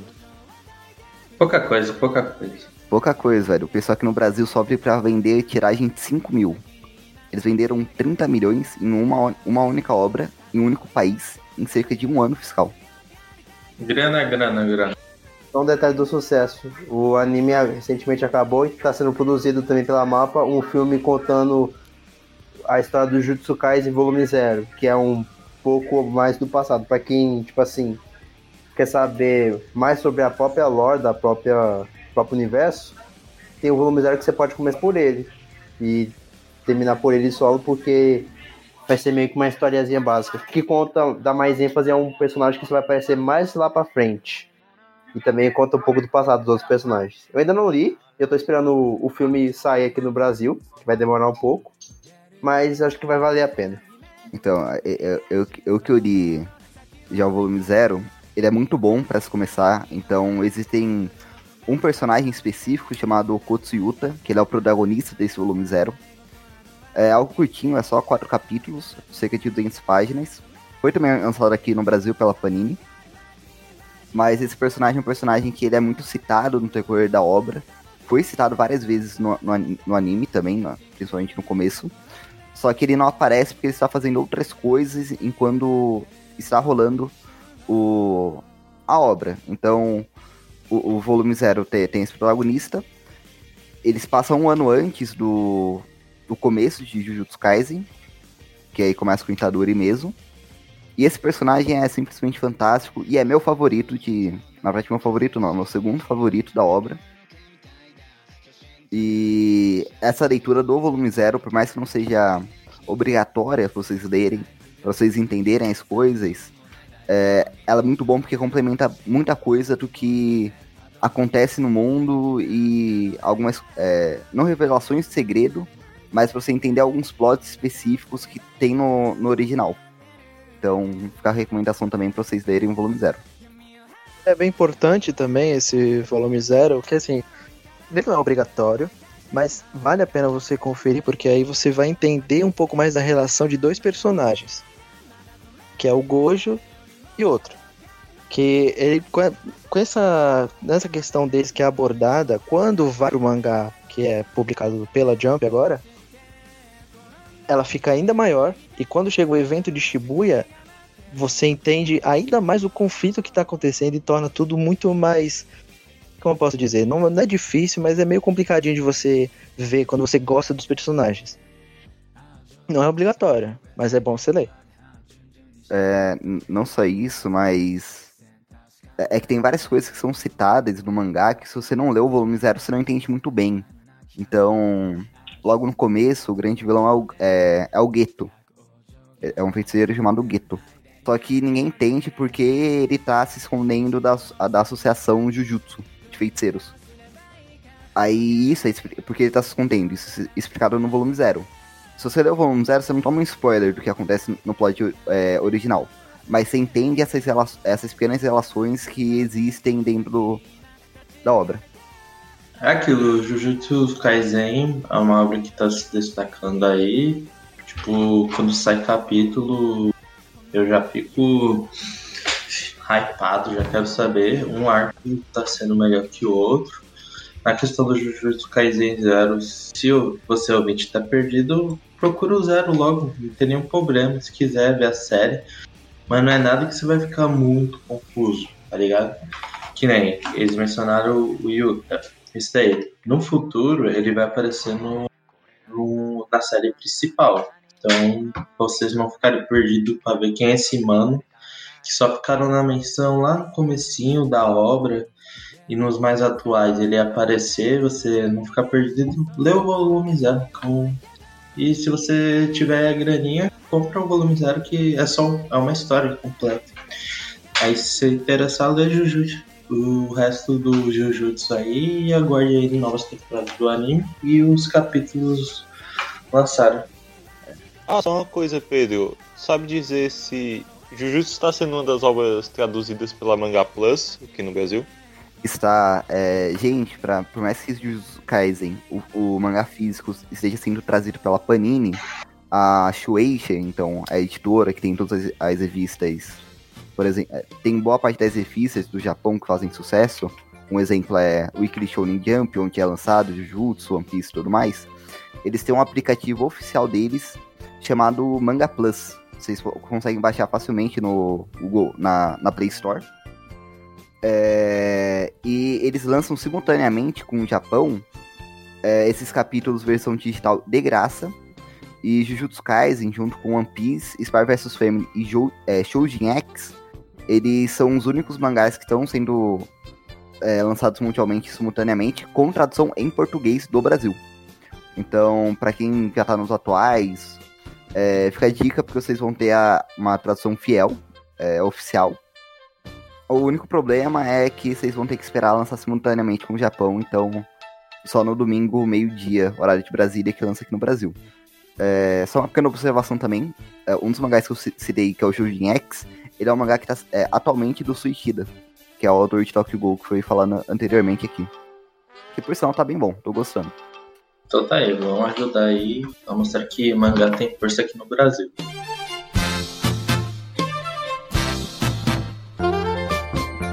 Então é isso. Vão querer recomendar mais alguma obra? Pobremente? Ah, como é um mangá mais fácil, eu queria citar um mangá que é basicamente a bíblia do nosso grupo, Yotsubato. Amém. Bom, bom, pra quem não Amém. sabe o que é Yotsubato, é a história de uma garotinha chamada Yotsuba. É um slice of life, basicamente. E ele é muito calmo, basicamente. Porque O que, o que que é um slice of life?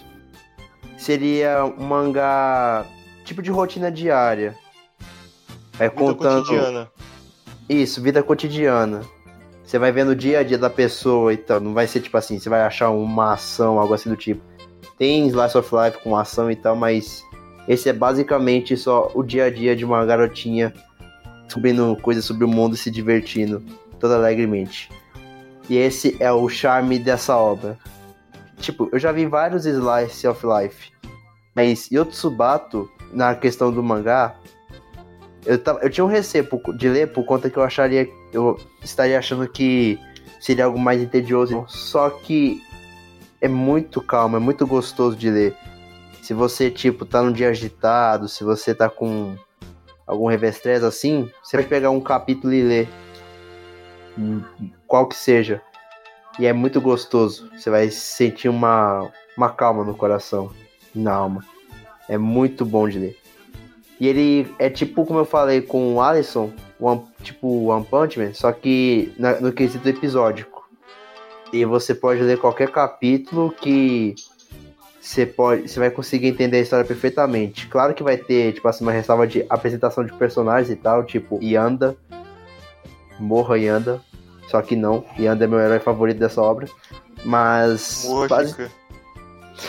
Obrigado. Tô desejando também. É... Mas é basicamente essa é a obra. Eu também gostaria de pedir um comentário de alguns amigos aqui que também já leram a obra. Eu acho que a boa todo mundo aqui já leu Yotsubato, nem que seja um pouquinho. E contar a experiência também de como que é ler essa incrível Bíblia. Então, começar comigo aqui. Seguinte, eu nunca fui de gostar de Slice of Life. Tanto que a única razão pela qual eu li foi por causa do grupo. Eu gosto mais de coisa, como eu posso dizer, mais de porrada e coisa mais reflexiva, tá ligado? Tipo um vilão de saga da vida. Mas ler Yotsubato é- foi uma experiência muito boa, porque é divertida, é, é uma coisa bonita de você ver. É, tem muita gente que lê e acaba falando até que quer, ficar, quer ter filho, coisa assim, essas maluquices. De tão bonitinho que é você ver a Yotsuba, o dia a dia dela, ela aprendendo as coisas, ela crescendo. Acho que até chegou a sair o, cento, o capítulo 109 agora, mas eu não sei nem se está traduzido. Mas quero ler, obviamente, porque é uma coisa muito boa. É uma coisa que você lê pra aquecer o coração, que nem o, o Chico falou. É muito bom. Não tem, não tem coisa assim que que eu tenha lido que passe a mesma sensação. Apesar de, ter, de eu gostar de coisas que passam uma, uma vibe, um ensinamento, assim. Mas Yotsuba, ele é o- um diferencial entre todas as coisas que eu li. É muito bom. Já tenho o 109 em inglês. Ah, eu vou ler. Aí quem fez o CNA aí tá disponível. Alguém quer falar mais de? Não, Eu só queria dizer que, tipo, não é uma obra que você lê pela narrativa elaborada ou pelo desenvolvimento de personagem, mas ela tem uma naturalidade que é absurda e incrível, sabe?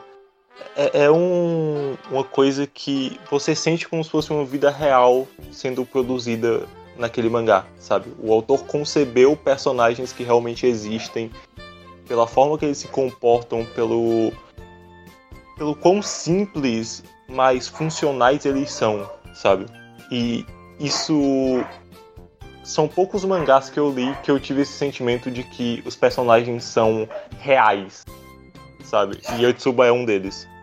E nessa ideia também dos personagens serem reais, eu acho que o Tsuba também é um, dos, é um dos poucos mangás que fazem você passar, por exemplo, às vezes eu lia é, algum mangá desse tipo, sei lá, no ônibus, assim, e eu passava o resto do dia vendo o lado bom das coisas. Eu acho que esse é um dos mangás que ajudam a gente a, a ter esse sentimento, assim.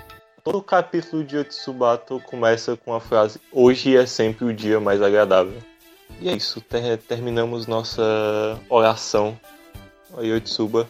Amém. Amém, amém. Foda que esse mangá não tem no Brasil, né? Olha, queria falar nada não, mas a JBC tem, tem um carinha lá que meio que tá flertando com o Yotsubato nas lives da JBC. Mano, não queria dizer nada não, mas eu tenho um amigo de um amigo de outro amigo que disse que vem, viu? Eu vou convencer meus amigos da Japorama aí pra trazer. Trazer, falar pro chefe deles. Faz que nem eu, fica enchendo o saco do- da editora no, no Twitter. A New Pop já deve ter me bloqueado já. Todo dia o Arthur lá pedindo a Chita no Joey. Não, eu, eu sou. Na JBC eu sou do time Kojiki no Gashi, velho.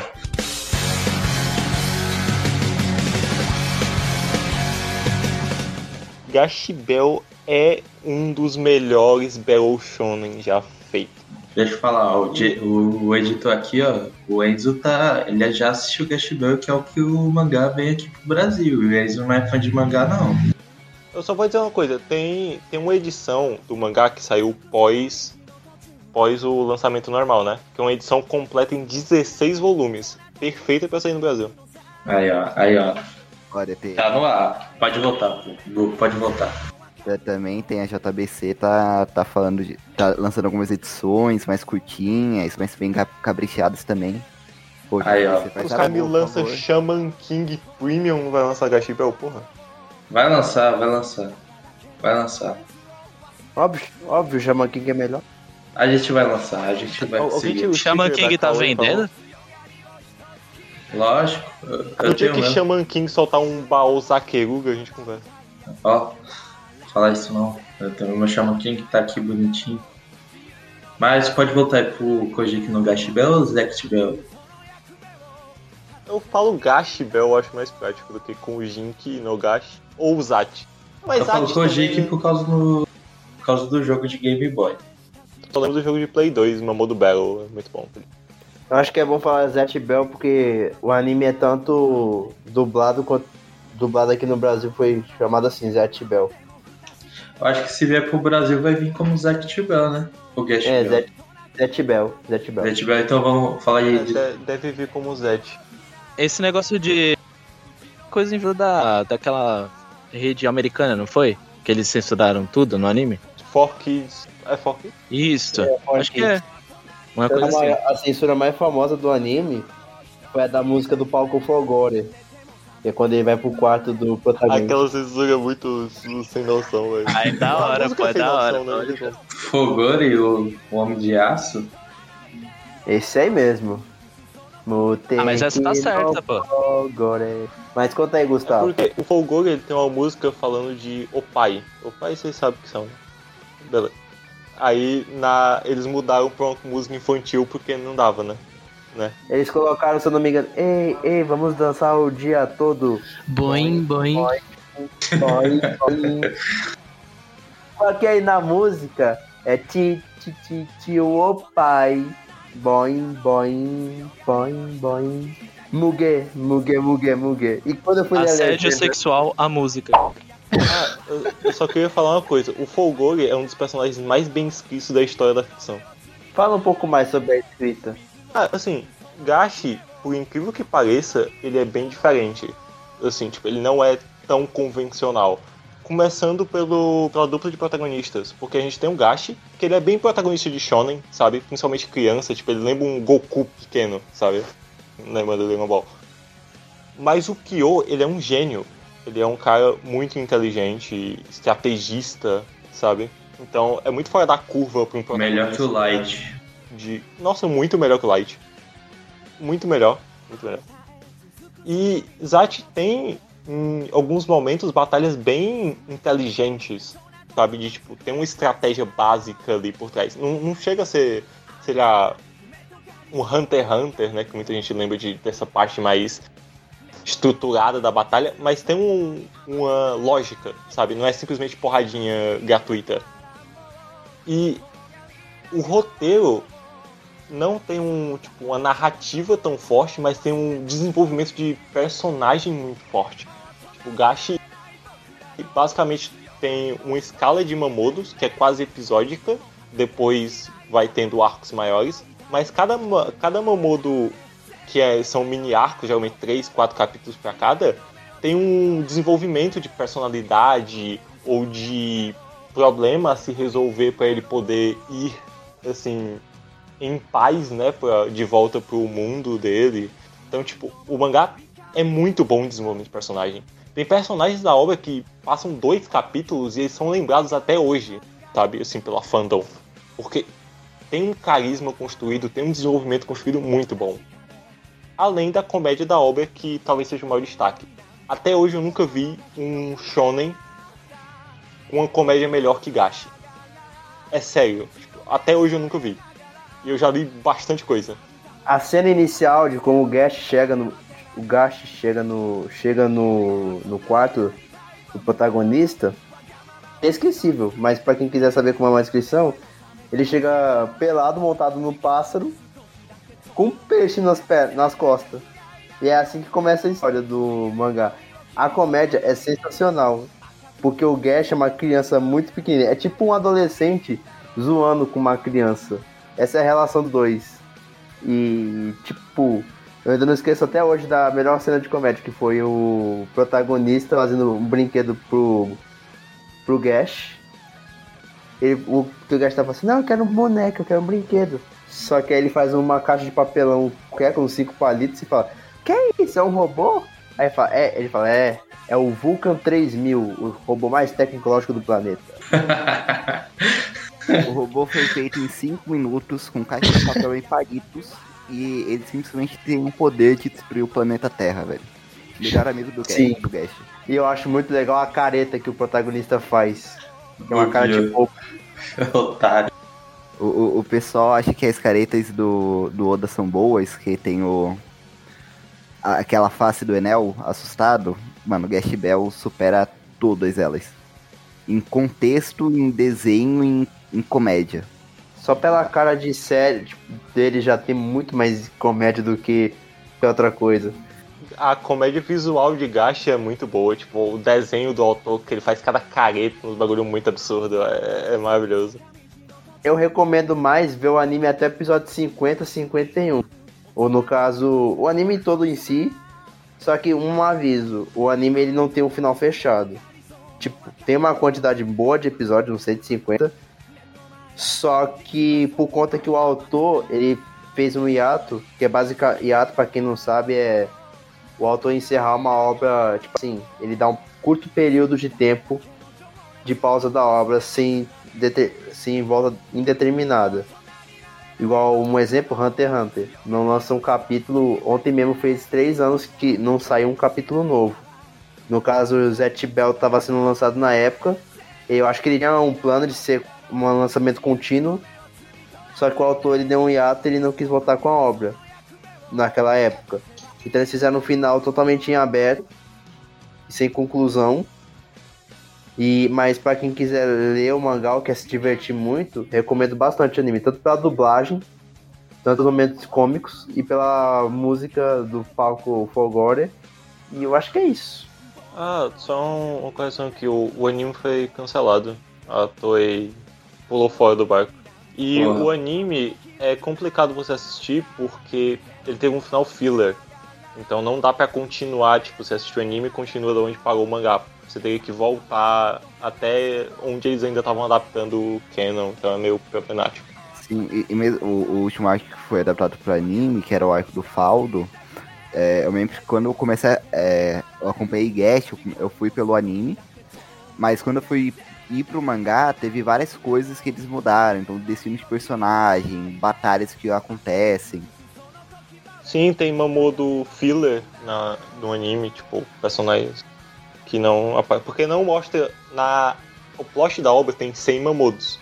Só que não mostra todos os 100 porque muitos caem em plano de fundo, sabe? Aí o anime foi piruletando lá nos filler um monte de Mamodo inexistente.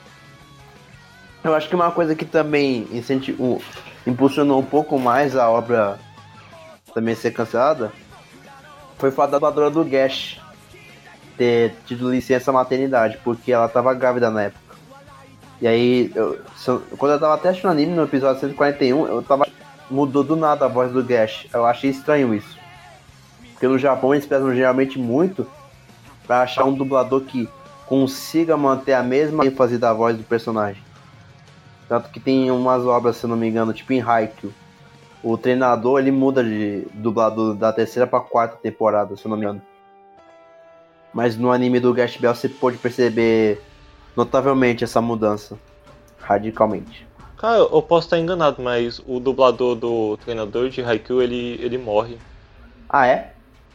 Isso, por isso que trocou, trocou ainda Caraca. na terceira temporada. Durante a partida contra a Shiratorizawa, acho que pelos últimos dois, três episódios eles trocam, porque, se não me engano, o cara morreu. Eu não tenho certeza, eu posso estar dando informação furada aqui, tá, gente? Mas, se não me engano, ele morreu. Geralmente tem que ter um motivo bem sério mesmo, tipo assim, pra trocar o dublador. Pode ter sido isso mesmo, então, no caso. Igual a dubladora da Buma. Que morreu no Japão também. O trampo de dublador lá é um bagulho bem sério, assim, tipo, eles valorizam bastante. Ah, aqui a gente também valoriza bastante o dublador. E a gente tem vários. Que já vieram aqui no programa e tal. Que feliz, eu nunca esperei falar de gacha aqui, tô... pode falar, o Gacha é muito bom e a gente vai trazer. Vai trazer pro Brasil. Então, quem sabe aí é, a gente vai trazer, a gente vai fazer história fi. Ó, falando que morreu mesmo aqui, eu tô aqui nas pesquisas. Faleceu o Seiyu de Kazuni Takata. Caramba, ele morreu de ABC, velho. Então, nosso grande F aqui É. pra ele. Pra mencionar o nome do Seiyu, o Seiyu é Kaz... Kazunari Tanaka. Caramba, Kazunari Tanaka. Não, pô, calma aí. Tanaka foi conhecido como. Ah, entendi. Ah, não, o nome dele, eu confundi, pensei que era o nome do treinador de Raikou, mas o nome dele é Kazunari Tanaka. Tá aqui que ele fez Raikou, que ele fez o Keishi, que o Keishi é o treinador. Fez Code Geass também. Putz, que droga. mano. Nossa, morreu em, em 2016, mano. Que triste. Pois é, 2016 foi quando saiu o, o- a partida da Shira Torizawa, ele morreu durante o trabalho. Durante o trabalho assim, um trabalho ativo. É uma das melhores temporadas de desenho de esporte que existe, inclusive. É, mas vamos animar que, tem que a gente tem que ter ânimo. Porque já foi, já foi, já foi. Já demos nosso F, nossa oração. Começar a falar de Haikyuu do nada. Vamos recomendar Haikyuu? Alguém? Alguém quer falar? Alguém leu? Aí que é muito bom, mano, pelo amor de Deus. Aí, ó. O carinha já ficou empolgado. Ah, pô, é porque Haikyuu... mangás de esporte, Hajime no Ippo, Slam Dunk, Haikyuu, Ru- Kuroko no basket. Tudo maravilhoso. Kuroko não. Kuroko sim. Kuroko é bom. Kuroko é bom, Kuroko é bom. Muito melhor que Raikou. Não, é mais ou não, menos. não, não, pera aí, Aí também não, aí não, pera aí. Não, não, não, não, não. Não, também O não. cara tá. Depois eu sou do contra aqui, né, velho? Os caras che... começou o podcast me ofendendo, aí o Chico aí, velho. Fosse eu falando essas coisas, meu Deus do céu. Ô, Gustavo, não é você que é do contra, é que a gente é contra você. tá que não é ligado? só a gente. Esporte com poderzinho, cara, pelo amor de Deus. Ah, Super 11. Os caras cara têm luzinha no, no- Que é na- ruim também. nos olhos. Que que... Ó, o cara falou que o Super 11 é ruim no, no Domingo do Na moral, mano. Como assim você acha que o meu goleiro que chuta a bola e do nada ela pega fogo com querosene e tudo? Como você fala que isso é ruim?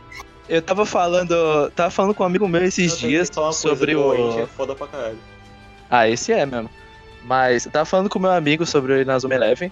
Aí do nada ele me saiu que os caras jogaram futebol com anjo, com demônio. Que porra foi essa, mano? Mano, os caras, base... Mano, como você Os fala. caras que jogam uma- com o Alien. Com Como que você fala que os moleques que de 10, 12 anos de idade tem que salvar o planeta batendo um bolão contra alienígenas do espaço sideral? Como você fala que isso é ruim, velho? E, e, mano, eu- eu- é, é pira minha ou, ou o time dos alienígenas tinha um cara que era goleiro, aí eu era goleiro muito foda, aí do nada o cara vira atacante, aí ele era atacante melhor que o goleiro. Ah, sim. Nem fudendo. Tem, Não, tem. tem, tem. Se eu não me engano, eu esqueci o nome dele, mas é o segundo time dos alienígenas. Eu lembro, disso- eu lembro dele. É muito Eles foda. chamam vocês pra um podcast de Super 11. Aí essa ia ser foda. Mas voltando pra Haikyuu, já que é uma recomendação, um bom anime de esporte também, mas não é melhor que Kuroko, tá? É... Haikyuu é lançado aqui no Brasil pela JBC numa edição 2 em 1, que é a edição que o pessoal que estava comentando anteriormente sobre Zet Bell queria, que agora tem uma moda aqui pela JBC e pelas outras editoras também, que é lançar duas edições, dois mangás, no caso, dois volumes em um só. É bom, pra quem quer um lançamento um pouco mais rápido. Só é ruim, acho que na hora de ler. Eu ainda não peguei nenhuma edição assim. Não, peguei, mentira, peguei Vilão de Saga. Ele só é um pouco desconfortável pra ler, pra segurar. Mas de resto, é bom. Mas basicamente Raiko, ao contrário do Hinata, um moleque de 1,55m, se eu não me engano, que ele quer se tornar um jogador de vôlei, no caso atacante. Eu não sei direito as posições no jogo. E logo no, na infância, já mostra ele tentando montar um timezinho na escola dele. Ninguém queria jogar vôlei. Ele chama uns amigos para poder montar um timezinho qualquer.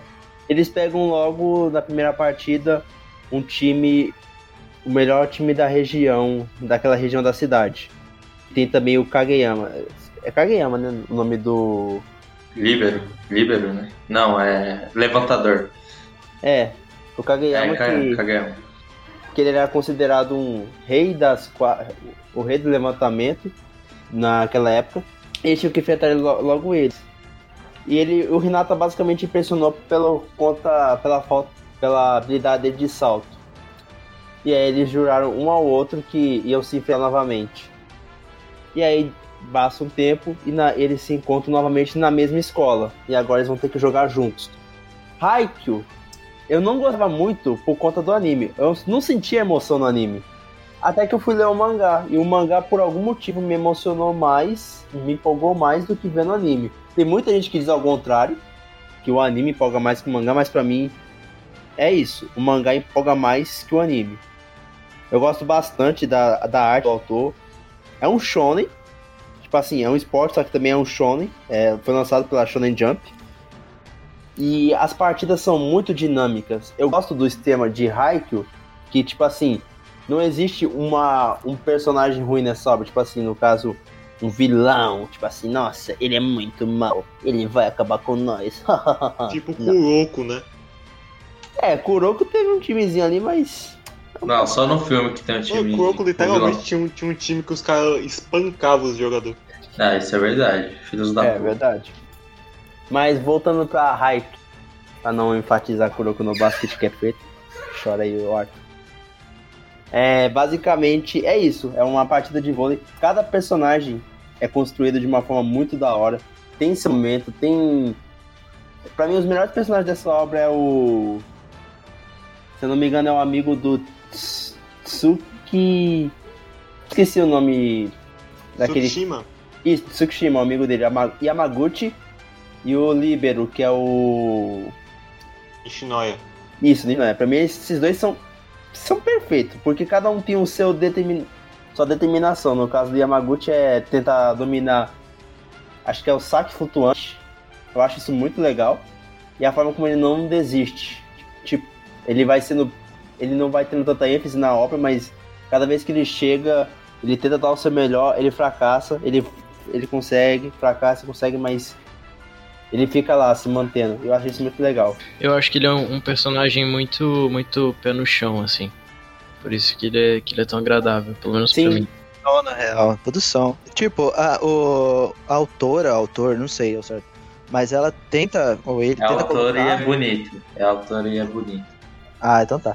É, ele tenta aproveitar todos os personagens, tipo, até o figurante que apareceu ali, ele tava de canto por três temporadas, vai ter o momento dele, vai ter a chance dele de brilhar e vai fazer alguma coisa. Eu acho isso muito incrível, porque em muitos mangás assim, tipo, tem cinco personagens, Boku no Hero, que são aproveitados e o resto é jogado de escanteio. E Haikyuu, ele aproveita todo mundo. Ah, uma coisa que Haikyuu tem que muito mangá de esporte não tem. É que ele desenvolve muito times rivais. Não fica só no foco do time do protagonista e o resto é só inimigo. Tá ligado? Puta, verdade. Chega, tu chega a sentir pena, né? A Nekoma é, é, pô, a gente torce tanto pra Nekoma quanto pro time do protagonista. Porque A Nekoma é o Flamengo. Desde o início. Ô, não ofende a Nekoma não, pô. Mas Flamengo não é time, é seleção. Fora que a gente também tem, tipo assim, o desenvolvimento de cada time, quando sai uma, um integrante de cada time. E tipo, tipo assim, tem os terceiranistas, pra quem não sabe, o pessoal do terceiro ano, eles vão ter que sair da partida por, tipo assim, da, da, do time porque, obviamente, vão se formar na escola. E aí eles vão ter que montar, cada time monta uma estratégia diferente. Tipo assim, tem um time que é, invin- é considerado invicto por ser a muralha de ferro, que contém três estudantes. E Aí conforme os outros saem, eles têm que trocar toda hora o time. Eu acho isso muito legal. Porque não é um negócio assim, ah, como é que a gente vai fazer e tal. Tem todo um drama de despedida, né, assim, do terceiro ano, de tipo, cara, não, essa é a nossa última chance de ganhar um título, essa é depois daqui a gente vai virar médico, um vai virar professor, tipo, aqui a gente é jogador.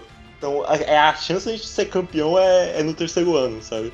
É esse sentimento aí que eu falei de pé no chão, porque ali tem um tem a história, né, que tá acontecendo, tem o, o voleibol ali, só que tem eles têm vida por trás também, apesar de não ser muito explorado isso, não ser explorado isso, mas tem esse sentimento de progressão aí também. E não só não só os personagens que jogam, né, são desenvolvidos, tem até aquela assistente lá que tem aquela cena muito, aquela cena incrível é, no anime e no mangá, é, que é da Kyoko, né, que é assistente. E ela tava num clube também, antes dela ser assistente. Aí ela é- era uma corredora, se não me engano. E tem uma cena que é, que é muito que é muito bem animada, muito bem feita no mangá e no anime também. Então eu acho legal esse, esse desenvolvimento de personagens que não é só dos personagens que estão jogando, até no, até no pessoal que tá torcendo ali é, é bem legal. Tem o- os treinadores também, o lance dos treinadores da Nekoma e da Karasuno, que tem toda uma rivalidade histórica, aí é passada pros, pro filho, né? Eles nem aparecem tanto, mas eles têm um peso ali. né? Outra coisa também, eles envolvem tanto os, os membros familiares de cada um dos personagens. Cada personagem aí, por exemplo, o Tsukishima, ele tem um trauma por conta do próprio irmão, que era fanático por vôlei. Aí quando você vai descobrindo cada história de cada personagem, você vai compreendendo ele cada vez mais, o motivo de cada coisa ter acontecido. Isso também é muito legal na, na própria obra. Assim, a gente fala muito dos casos de família, né? Aqui do Uhum. de Haikyuu. Mas lembrando que tem partida de vôlei no- nesse mangá de esporte. E as Sim. partidas são muito boas, cara. Tem, tem cada cena que fica marcada pro resto da vida. Mano, tem gente que morre na partida. Não, ninguém morre já. Na terceira temporada, cara. Pelo amor de Deus. Pô, tem um momento que o, que o artilheiro do time está com uma bazuca pra atirar as bolas. Maluco lutando com espada no meio da partida, o bagulho é louco. Só faltou chegar o Alien agora também.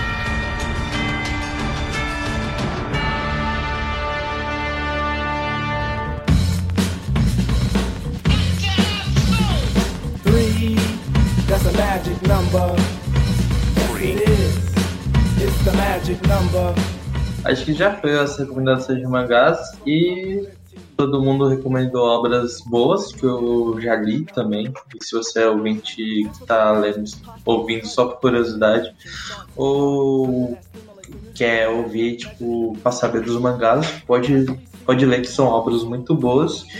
E agora a gente vai para um bloco que é das pergunti- perguntinhas, não, que são recomendações de seguidores que mandaram pra gente e essa bancada vai avaliar quais são as obras que são boas para iniciante que daqui a pouco a gente vai falar. Então é isso, só aguardar.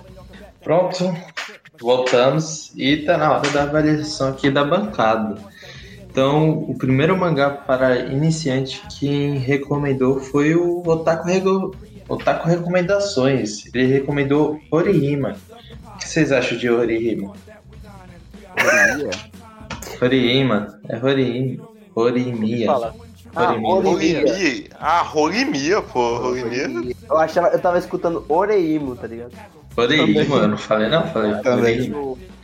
Mano, eu entendi Origiri. Origiri. Mas Horimiya eu só vi até o episódio 7 no anime, no caso. Falando que é bem ruchado, mas é um romance bem diferente do padrão japonês. E é muito bom, porque, tipo assim, é um negócio é rápido e é bem desenvolvido ao mesmo tempo.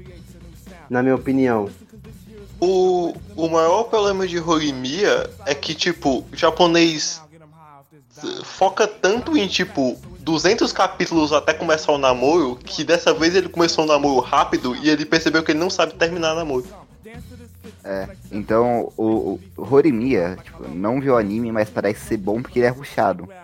Mas o que acontece? O mangá tem mais de 110 capítulos. E, tipo, já no 30 já tá no, no relacionamento bem, bem engatado. Todo o restante do mangá é pra você sentir raiva da menina, porque é uma puta, um puta relacionamento tóxico, tóxico que ela tem com o cara. Isso é verdade, porque, tipo, no anime mesmo já mostra isso. Tipo, ela tem um fetiche de masoquismo, no caso. Ela gosta de ser dominada. Ela gosta de se sentir. que isso, rapaz. Sim, é- pior que é basicamente isso. Ela, tipo assim, ela chega, no, chega um momento que o protagonista vai e vai só de brincadeira colocar o pé em cima da cabeça dela só pra zoar. Só que ela começa a gostar daquilo. E aí ela começa a pedir pra ser xingada na rua e tal. Pra ele falar mal com ela. Tipo, é um negócio muito esquisito. Tanto que chega, ela só para com isso quando ela começa a machucar ele um pouco fisicamente pra forçar ele a fazer essas coisas com ele. Ele não gosta desse tipo de fazer esse comportamento com ela, mas ela sente prazer em ter aquilo. E sobre esse negócio que o Pedro falou do você ter mais 100 capítulos para três episódios, é. No caso, o anime completa os, os- o último capítulo também, Pedro. O último capítulo do mangá foi lançado junto com o, o último episódio do anime. E é basicamente o último capítulo animado. Oh, bacana, bacana. Mas também uma coisa que eu acho que até é um ponto positivo pro anime é que o mangá, por mais que tenha 110 capítulos e nos primeiros 30 já tenha bem definido o relacionamento principal, todos os 80 capítulos restantes da- do mangá não desenvolve nada os, os casais secundários. Então, tipo, você fica esperando que eles vão ficar finalmente juntos e não vão. Aí, por isso, me, aí Horimiya tinha tudo pra ser um grande mangá de romance. Perdeu esse posto por causa do autor. E por isso que Kaguya-sama é o melhor mangá de romance que existe na face da Terra. Peraí, melhor que o mangá das 100 namoradas, não? Ah, velho, puta. O mangá das 100 namoradas tem o Ishigami e o pai do Shirogane? Não tem. Então, Kaguya-sama vence. Mas tem um protagonista com atitude e honra. Cara, cara, o mangá das 100 namoradas tem, tem o, o cara pega uma velha de 80 anos. Caralho, esse é promissor. Ele pega a mãe da namorada. Uma velha de 80 anos que é vó da namorada dele. Uma das namoradas dele, né? Porque, pelo que eu entendi, né? Eu nunca Mano, o cara conseguiu Sim. zerar. O cara conseguiu zerar uma casa, pegando a filha, a mãe e a empregada. Que isso? É porque. Só uma rápida recomendação e um rápido sinopse. É basicamente um moleque sempre pediu pra ter namorada, uma namorada na escola, mas foi rejeitado 100 vezes. E aí quando ele vai num tempo pra rezar e fala assim, pô, pelo amor de Deus, me dê uma namorada, por favor. Aí acontece que Deus fez um pequeno erro e agora ele tem que namorar 100 garotas. E se ele decepcionar uma das garotas que ele encontrou na vida, ele vai acabar, ela vai acabar morrendo. Meu Deus. É, essa é a ideia da obra. E não, e não o cara é o, é o completo Sigma. velho. Horimiya entra no top de mangás para iniciantes, sim ou não? Ah, pra iniciante é que vai. É que vai, mas tem coisa melhor que Horimiya, gente. Sim. Eu acho, eu acho que é melhor. Tem, tem Kong's melhores pra começar do que Horimiya. Entendi, entendi. Então, Comédia romântica você pode começar e terminar em Kaguya-sama que você não vai sentir falta do resto. é, Kaguya-sama já, já recomendaram aqui para iniciante. Então, Kaguya-sama e Horima, mais ou menos. Então tá. Kaguya tá mais recomendado. Pra quem não sabe, Kaguya-sama e Horimiya, Horimiya no caso vai ser lançado ainda aqui no Brasil e Kaguya tá sendo lançado aqui tá, ambas pela Panini. Então quem quiser comprar, Ô, Pani, ô Panini, patrocina nós aí, que já tá difícil aqui, filho. Tá foda. Acho que falou mais paninho. Preciso comprar o mangá deles, né?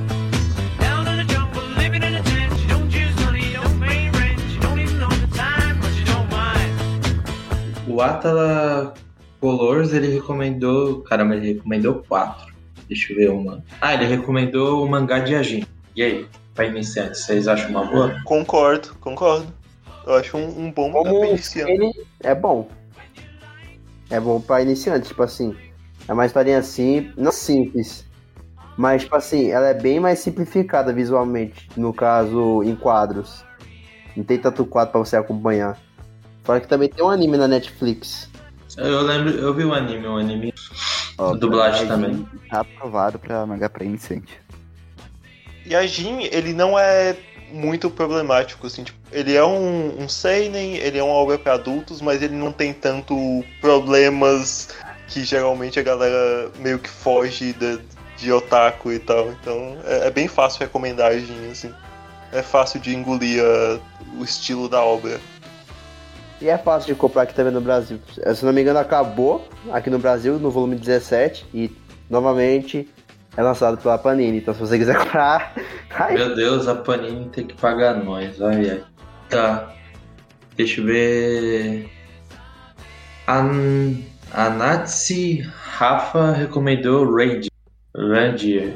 Radiant. Dian- Radiante. Radiante. É um mangá de um autor Francês? francês. Francês. Eu acho que o Pedro leu. ah, eu li os dois primeiros volumes, mas não achei, né? Tipo assim, ele é bom realmente pra iniciante, porque é basicamente. Ele é parecido um pouco com Black Clover. Só que ao contrário, tipo, o protagonista ele, dessa vez ele tem tanta magia que não precisa de um artefato mágico pra poder. Porque nesse universo, pra você usar magia, você tem que ter tipo uma, uma peça mágica pra você usar, tipo, seja uma luva, uma peça de roupa, pra poder exalar magia. Nesse caso, não. Nesse caso, o protagonista não precisa. Ele tem magia de sobra no próprio corpo dele pra poder usar. Só que não pode ficar andando por aí fazendo isso, porque senão ele pode acabar acontecendo algo com ele, que eu não cheguei a ler então a obra até o final pra saber o que acontece. Mas pra quem gosta de um shonenzinho de batalhas e tal, e de aventura, é uma ótima recomendação para quem que é iniciado dos mangás. Desde a minha vida no Brasil e pelaquela editora de novo. É, eu acho que é, Radiante é bom principalmente pra. Pra gente que tá começando, mas gente bem mais nova. Então, sei lá, você tem um primo de 11 anos que quer ler alguma coisa, pode, pode botar pra ele ler Radiant, porque é simples, é bonito, nada, é, a arte não é pesada, não, não só os temas que não são tantos, é, tão profundos. E as páginas coloridas são simplesmente lindas. Sempre tem, se não me engano, uma página colorida dupla por, por volume. Então tá aí. Vamos ao próximo. O Rony Araújo, VP, recomendou Saltome, Saltome, se for para romance, e Shonen ele recomendou Yu Yu Hakusho. Gostei, hein? Gostei. Só o Tommy. Ele é do grupo, né? É, cara, é do grupo, não é possível que o cara recomendou É- o Tommy é ele. sendo fã de Tomboy, não é possível. É o Rony. É o Rony, 15 anos. É, 16. Ah, o. Rony. Ah, retiro o que eu disse, péssima recomendação. É, o Rony agora. Yu Yu nem precisa falar. É, Yu Yu é dispensa apresentação. É, Eu, eu acho que Yu Yu, eu só vou, só vou colocar uma observação, porque existem algumas obras que, elas- que elas vão fazer umas piadas, mas é muito piada de época. Então, tem coisa dentro de Yu Yu que é, tipo, atualmente poderia ser considerado transfobia. Então, não sei se os leitores vão desgostar da obra por conta disso, mas a obra, como obra, ela é muito boa. Então, só tendo um pensamento em que época que ela se situa. E o Satomi. Satomi? Deixa eu ver o nome. Saltomi. É o Tommy Senshu, Senshu, acho. É um romance com esporte. E é muito bom. É, assim, são personagens leves, são personagens gostosinhos, tem suas motivações, tem. É, é um bom Hong Kong, assim. Ele é simples, ele é fácil de ler, assim, agradável de ler. É, é bem tranquilo, assim. Ah, e não sei se o público, qual o gosto dele, mas eu conheço algumas pessoas que são. é, gostam mais de personagens femininas com corpo mais definido, saradas, musculosas. Saltome é. É, é, é um é um mangá de romance de esporte, mas quem pratica o esporte são as mulheres também. Então, não sei se, se vocês vão gostar, se vocês querem ler algo também, procurando algo feminino musculoso que Saltome tem. Entendi. E o. Então fechou? Deixa eu ver mais, mais alguns. Vocês querem. Deixa eu ver. Ah, o Ramires. Ramires Guiô falou, é, recomendou Toriko. Esse aí, sua fanbase de quatro pessoas. Mas Toriko é bom também, pô. Toriko, eu não sei o que aconteceu nele com a Jump, né? Que eh, eu não sei a história, porque pra mim, quando eu assistia lá pra 2010, eu acho, quando o anime começou, ele era um bagulho que é interessante, porque é um mundo de comida, e tipo, não tem como você. Se você é gordo, filho, você vai engordar mais assistindo isso, porque caraca, o bagulho dá uma fome, cara. Dá uma fome, porque tem umas descrição muito boa de, de comida, é um mundo muito fantasioso, rico. O, o cara tá falando com água na boca aqui, ó.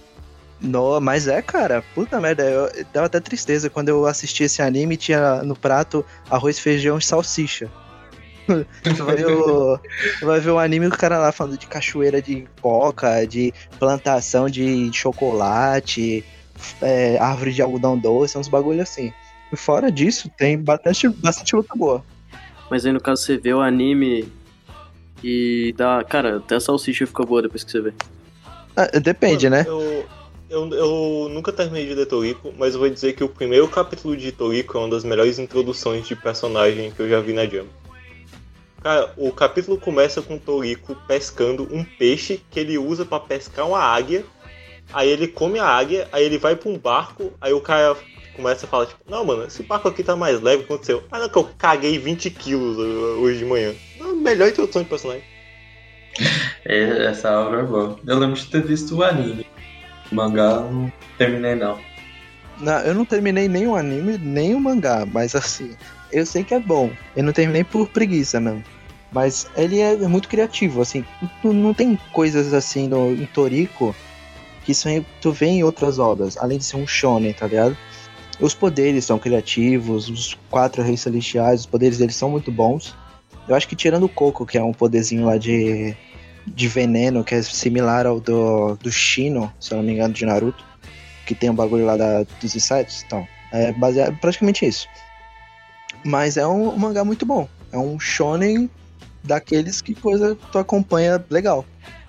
A única coisa que eu vejo muita gente reclamando de Toriko é que ele despiroca muito da segunda metade. Eu não cheguei a ler essa parte. Mas é é uma coisa que é pertinente na fandom reclamar que na segunda metade o autor enlouqueceu demais, sabe? Atingiu um, um teto que ele começou a extravasar demais a obra.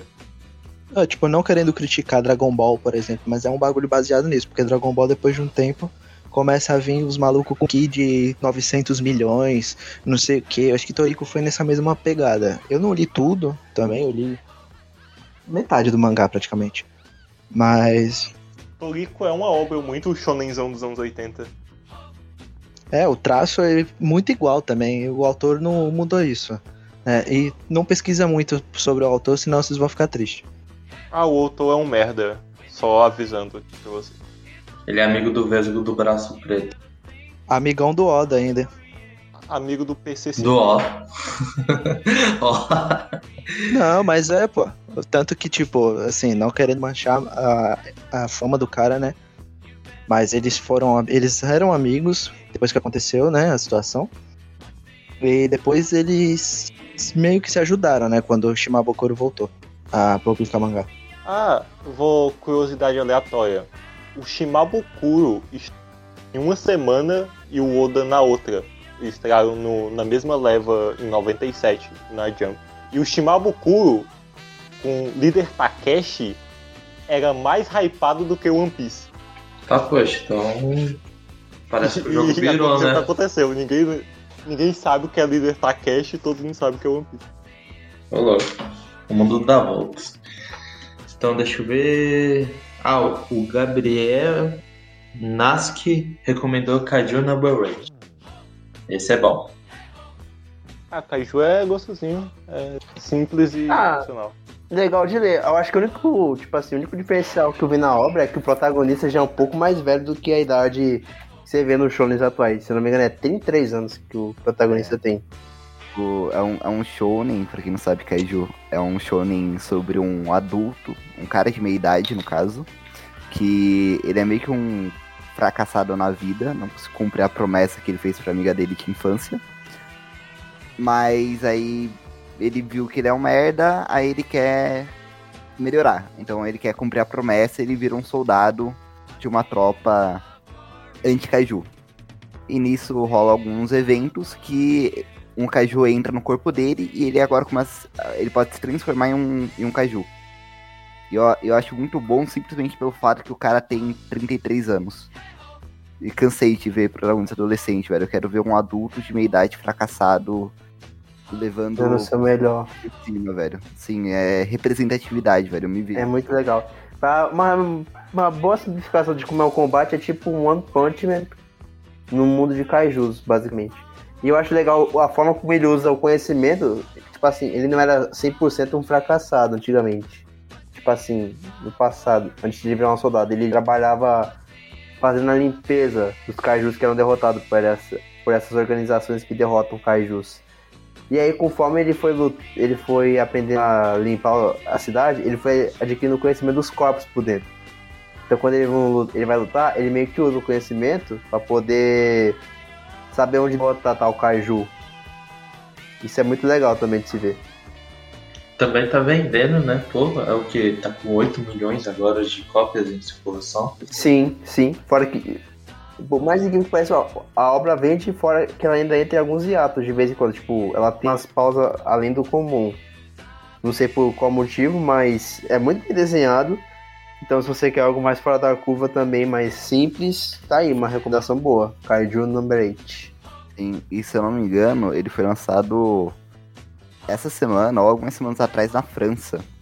E pelo que eu vi, só que o cara falou que precisava confirmar ainda, uma semana ven- vendeu 80 mil cópias do volume 1. É um negócio, e eu vi de parte da, é, da publicidade que fizeram lá, então pegaram um prédio gigante e colocaram a imagem dele transformado em, ca- em kaiju. Pra fazer a propaganda do, do mangá. Foi algo bem, bem massa. Ah, maneiro. Então deixa eu ver. Acho que eu vou escolher mais. Eu nem sei quantas foram, acho que eu vou escolher mais duas pra finalizar, que já tá ficando tarde. Deixa eu ver. Ah, eu acho que vai dar BO aqui. Vamos lá. O Podpacast recomendou Tokyo. E aí?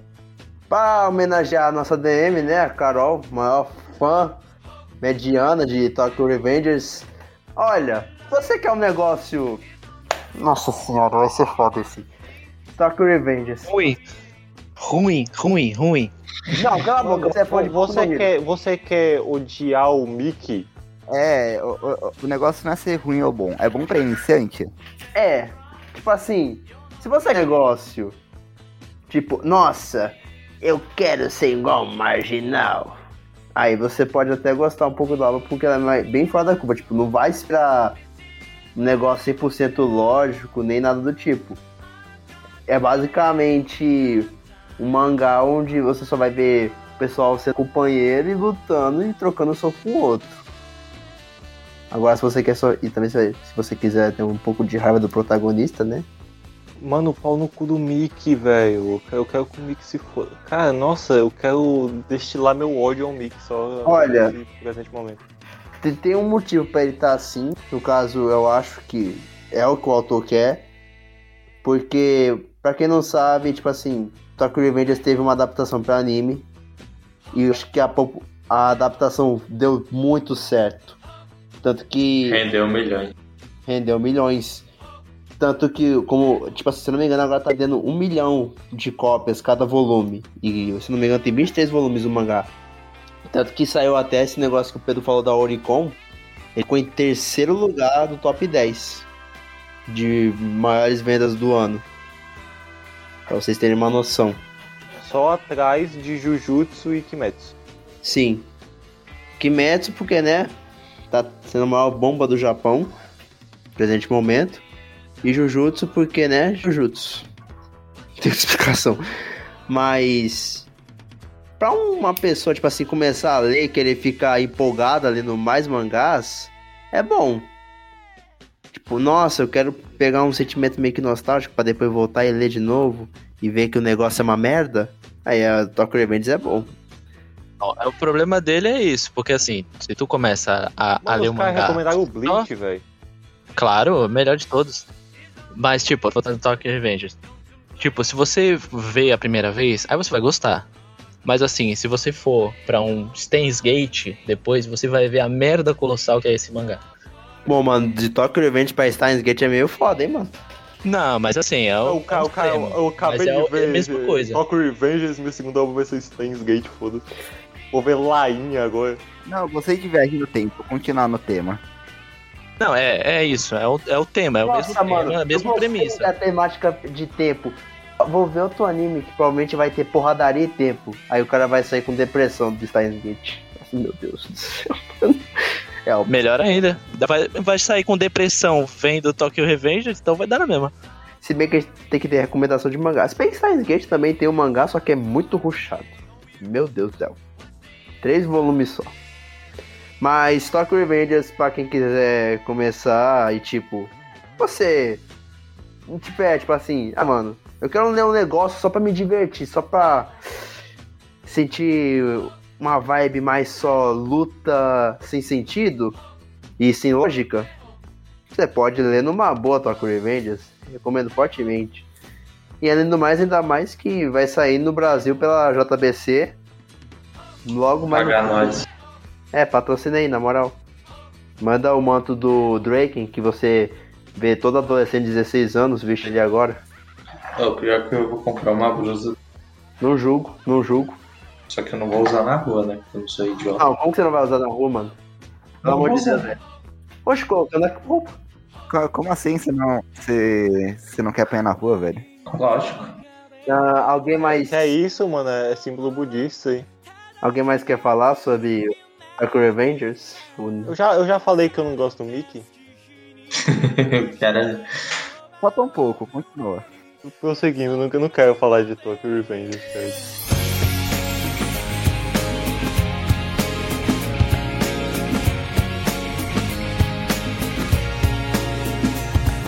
o Christian com oh, Christian Adeline com Adeline R recomendou Dorô Redorô. Doro Redorô? É. O Redouro, nossa, bom. Hum, Bom, bom. Bom. Tipo assim, Bom. Dororedoro, ele é um pouco de complicado pra iniciante. Por quê? Por conta da arte, eu acho, na minha opinião. Tipo, a história é muito foda. A história é sensacional. Melhor roteiro pra protagonista ever. Tem nessa obra. Mas é como eu falei, a arte, ela é um pouco poluída. Pouco não, ela é bem poluída. Vai ter umas coisas que a pessoa vai ter que se forçar um pouco pra identificar e lá, mas de resto, a história é sensacional. Os personagens são incríveis, cada personagem, cada ambientação, nossa, é lindo demais aquele uni- universo de Dororedoro. Cara, eu acho muito bom, mas eu acho um mangá excêntrico demais pra quem tá começando. Então, sim, é isso que eu, por isso que eu falei, tipo assim, é um pouco pesado pra quem é iniciante. Tipo, a pessoa vai chegar, já compra, tipo assim, pô, eu quero, vou, me dá um Dororedoro aí, que eu quero começar nos mangás, aí a pessoa vai ler, tipo assim, pensar, mano, cacete que eu tô lendo. Mano, que porra é essa? Começou com um cara que tá com uma cabeça dentro de, de um lagarto e tá mastigando a pessoa. Que porra é? Que gosta de. de gyoza ainda. Uhum. Eu, eu- acho que vou falar a mesma coisa que o Chica, mas tem uma outra palavra. Eu não acho a arte poluída, mas eu acho que a, a principal coisa que, que envolve todo o Dororedoro é caos. É muito caótico as coisas, o roteiro é caótico, a história é caótica. E é um caótico bom, bonito. Mas não, não acho bom pra quem tá começando a ler. É uma caótica, é uma coisa caótica mais engraçada. Ele gosta de usar, tipo, o terror como uma espécie de comédia, no caso. Tem um anime, se a pessoa, tipo assim, quiser dar uma chance, tipo assim, pra obra, tipo assim, ter um pouco mais de chão, tem um anime que dá um pouco mais, um vislumbre melhor pra entender as coisas, mas o mangá em si já é muito bom por si só. Se você quiser comprar, novamente a Panini, porque parece que ela é um monopólio dos mangás. Se comprar, você pode pegar na Panini. Ou ver o anime na Netflix. Total. Vamos por último aqui. Firestone recomendou. E aí? Cortou de novo. De novo cortou De novo? só no, no nome da, da. Tipo, Era Boku no Pico, pô. Boku no Pico. Tá, tá certo isso, Igão? Eu recomendo, eu não sei se tem, tem mangá original. Eu não sei e nem quero saber. Pelo, Pelo amor. sei. de Deus. Você quer mesmo que a gente perca Vamos isso? próxima, por favor. Não, aí você se recomenda. Aí não tem mangá. Ah, mano, se você é estavelmente mental, não recomendo, tá? Pode ver. Ó, se você tem grandes chances de ir num hospital psiquiátrico e ficar internado lá. Se você quer um anime pra assistir com a sua família no sábado à tarde ou no cinema, bota ele aí. É muito bom. Muito bom. Tanto que, ó, eu- eu- o meu nome até aparece no episódio 2. Ixi, que que é, rapaz? Como é, assim? ok. Não, é que tem, tem episódio, os episódios tem o nome, tem o Pico, aí tem o Pico Chico, e aí tem o Pico Chico e Coco. Beleza. Mas falando sério agora, dessas obras que a gente falou, quem, qual vocês acham que essas obras que os seguidores mandaram, qual dessas obras que, pra começar primeiro, dessas que a gente falou, qual que foi o mais parcial pra vocês? Que tipo, ah, vai essa mesmo. Hum, eu acho que pra mim vai Radiante, Radiante? por conta da simplicidade dele. É, então, eu, eu não conheço muito Radiant, mas é, parece ser uma boa, tá ligado? Ah, eu acho que Kaiju. Kaiju melhor que Radiante. Porque se o cara. Porque Kaiju, eu acho que ele. Se você é adulto, você fica feliz. Se você é criança, você fica feliz lendo, tá ligado? Indep- É diferente de Radiant. Eu acho, tipo, por exemplo, um público mais, muito mais adulto. é, eles iriam gostar bem mais de Kaiju do que Radiant. Não falando que Radiant é ruim pra público adulto. Não, não acho, mas. Eu acho que faz mais questão do, do, do público mais infantil. Hum, entendi. Cara, eu acho que o mais geral é Kaiju, assim, tipo, um, que vai pegar maior número de pessoas. Eu acho o Ajinho melhor se você, sei lá, se é um adulto já, tipo, uns anos. Acho que a Ajinho é o mais fácil de você gostar. Agora, se você é qualquer um, Kaiju talvez seja. Eu nem acho Kaiju tão bom, acho bem mediano, mas é, é facilmente gostável. Calado, velho, calado. As batalhas de Kaiju é uma cópia mal feita de World Trigger. Vixe. Ai, ai, ai. O cara tá mexendo com o alfabeto de cinco pessoas, mano. Eu também não, não, não, não li a grande maioria aí, mas é, o que eu, que eu vi mais o pessoal falando foi Kaiju também. Assim, que é mais abrangente e tudo mais. Então, beleza. Arthur, Kaiju ganha então? Não, então, eu falei, tanto pra, mim, tanto Kaiju quanto o Radiant seria uma boa. Eu leio Kaiju. Eu acho ele muito bom. Eu nunca pensei nele como uma coisa pra iniciante. Eu acho o Radiant bem mais chamativo. Pelas coisas que o, o Pedro mesmo falou. E acho que é isso. Então é isso. Então ficou entre Kaiju e Radiante. Então beleza, depois a gente faz a votação quando sair o programa e vamos ver se o grupo e os ouvintes apoiam escolhe um, pode escolher um ou outro para começar a obra. E terceiro lugar ficou a Gintão e o Radiante e o Cadinho da ficou no meio a meio. Isso. É, pode dizer é, que ah, sim. Pode ser. Tranquilo. Tranquilo. Então, foi isso, galera. Então, só esperar, bora encerrar.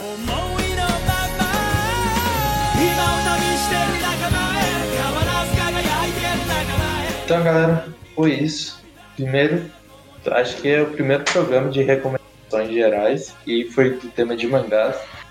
Primeiramente, vou agradecer ao pessoal aí do 50 Artes de Mangás que vieram aqui hoje. Vieram não, ficaram aqui em cá hoje. Foi muito divertido. O Enzo ficou curioso aqui no WhatsApp saber os mangás. Tanto alguns mangás que a gente falou no programa também alguns que ele ficou ouvindo durante o programa e ele é um cara que não lê mangá, não só assiste anime e ele ficou até curioso. E depois ele vai entrar e conversar comigo sobre os mangás que a gente falou. Então é isso. Ah, o, o grupo vai ter link do grupo, o link das páginas que eles postam, vai estar tudo na descrição do Spotify direitinho. Então é isso. Alguém quer falar alguma coisa? Leon Gashibel. Leiam Gash Bell, leiam Yotsuba e odeiam Gustavo. Se entrar no nosso grupo, derrubem a Kylo. Abaixo a tirania. Fechou então? Então pode dizer tchau aí. Valeu. Falou. Tchau. Falou, falou, até a próxima.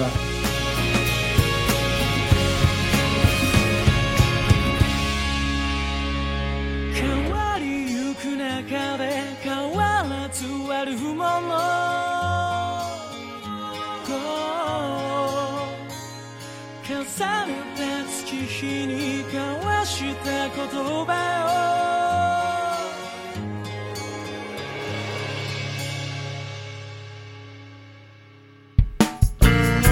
A sonorização deste podcast é feita por bancodecérebros.com.br.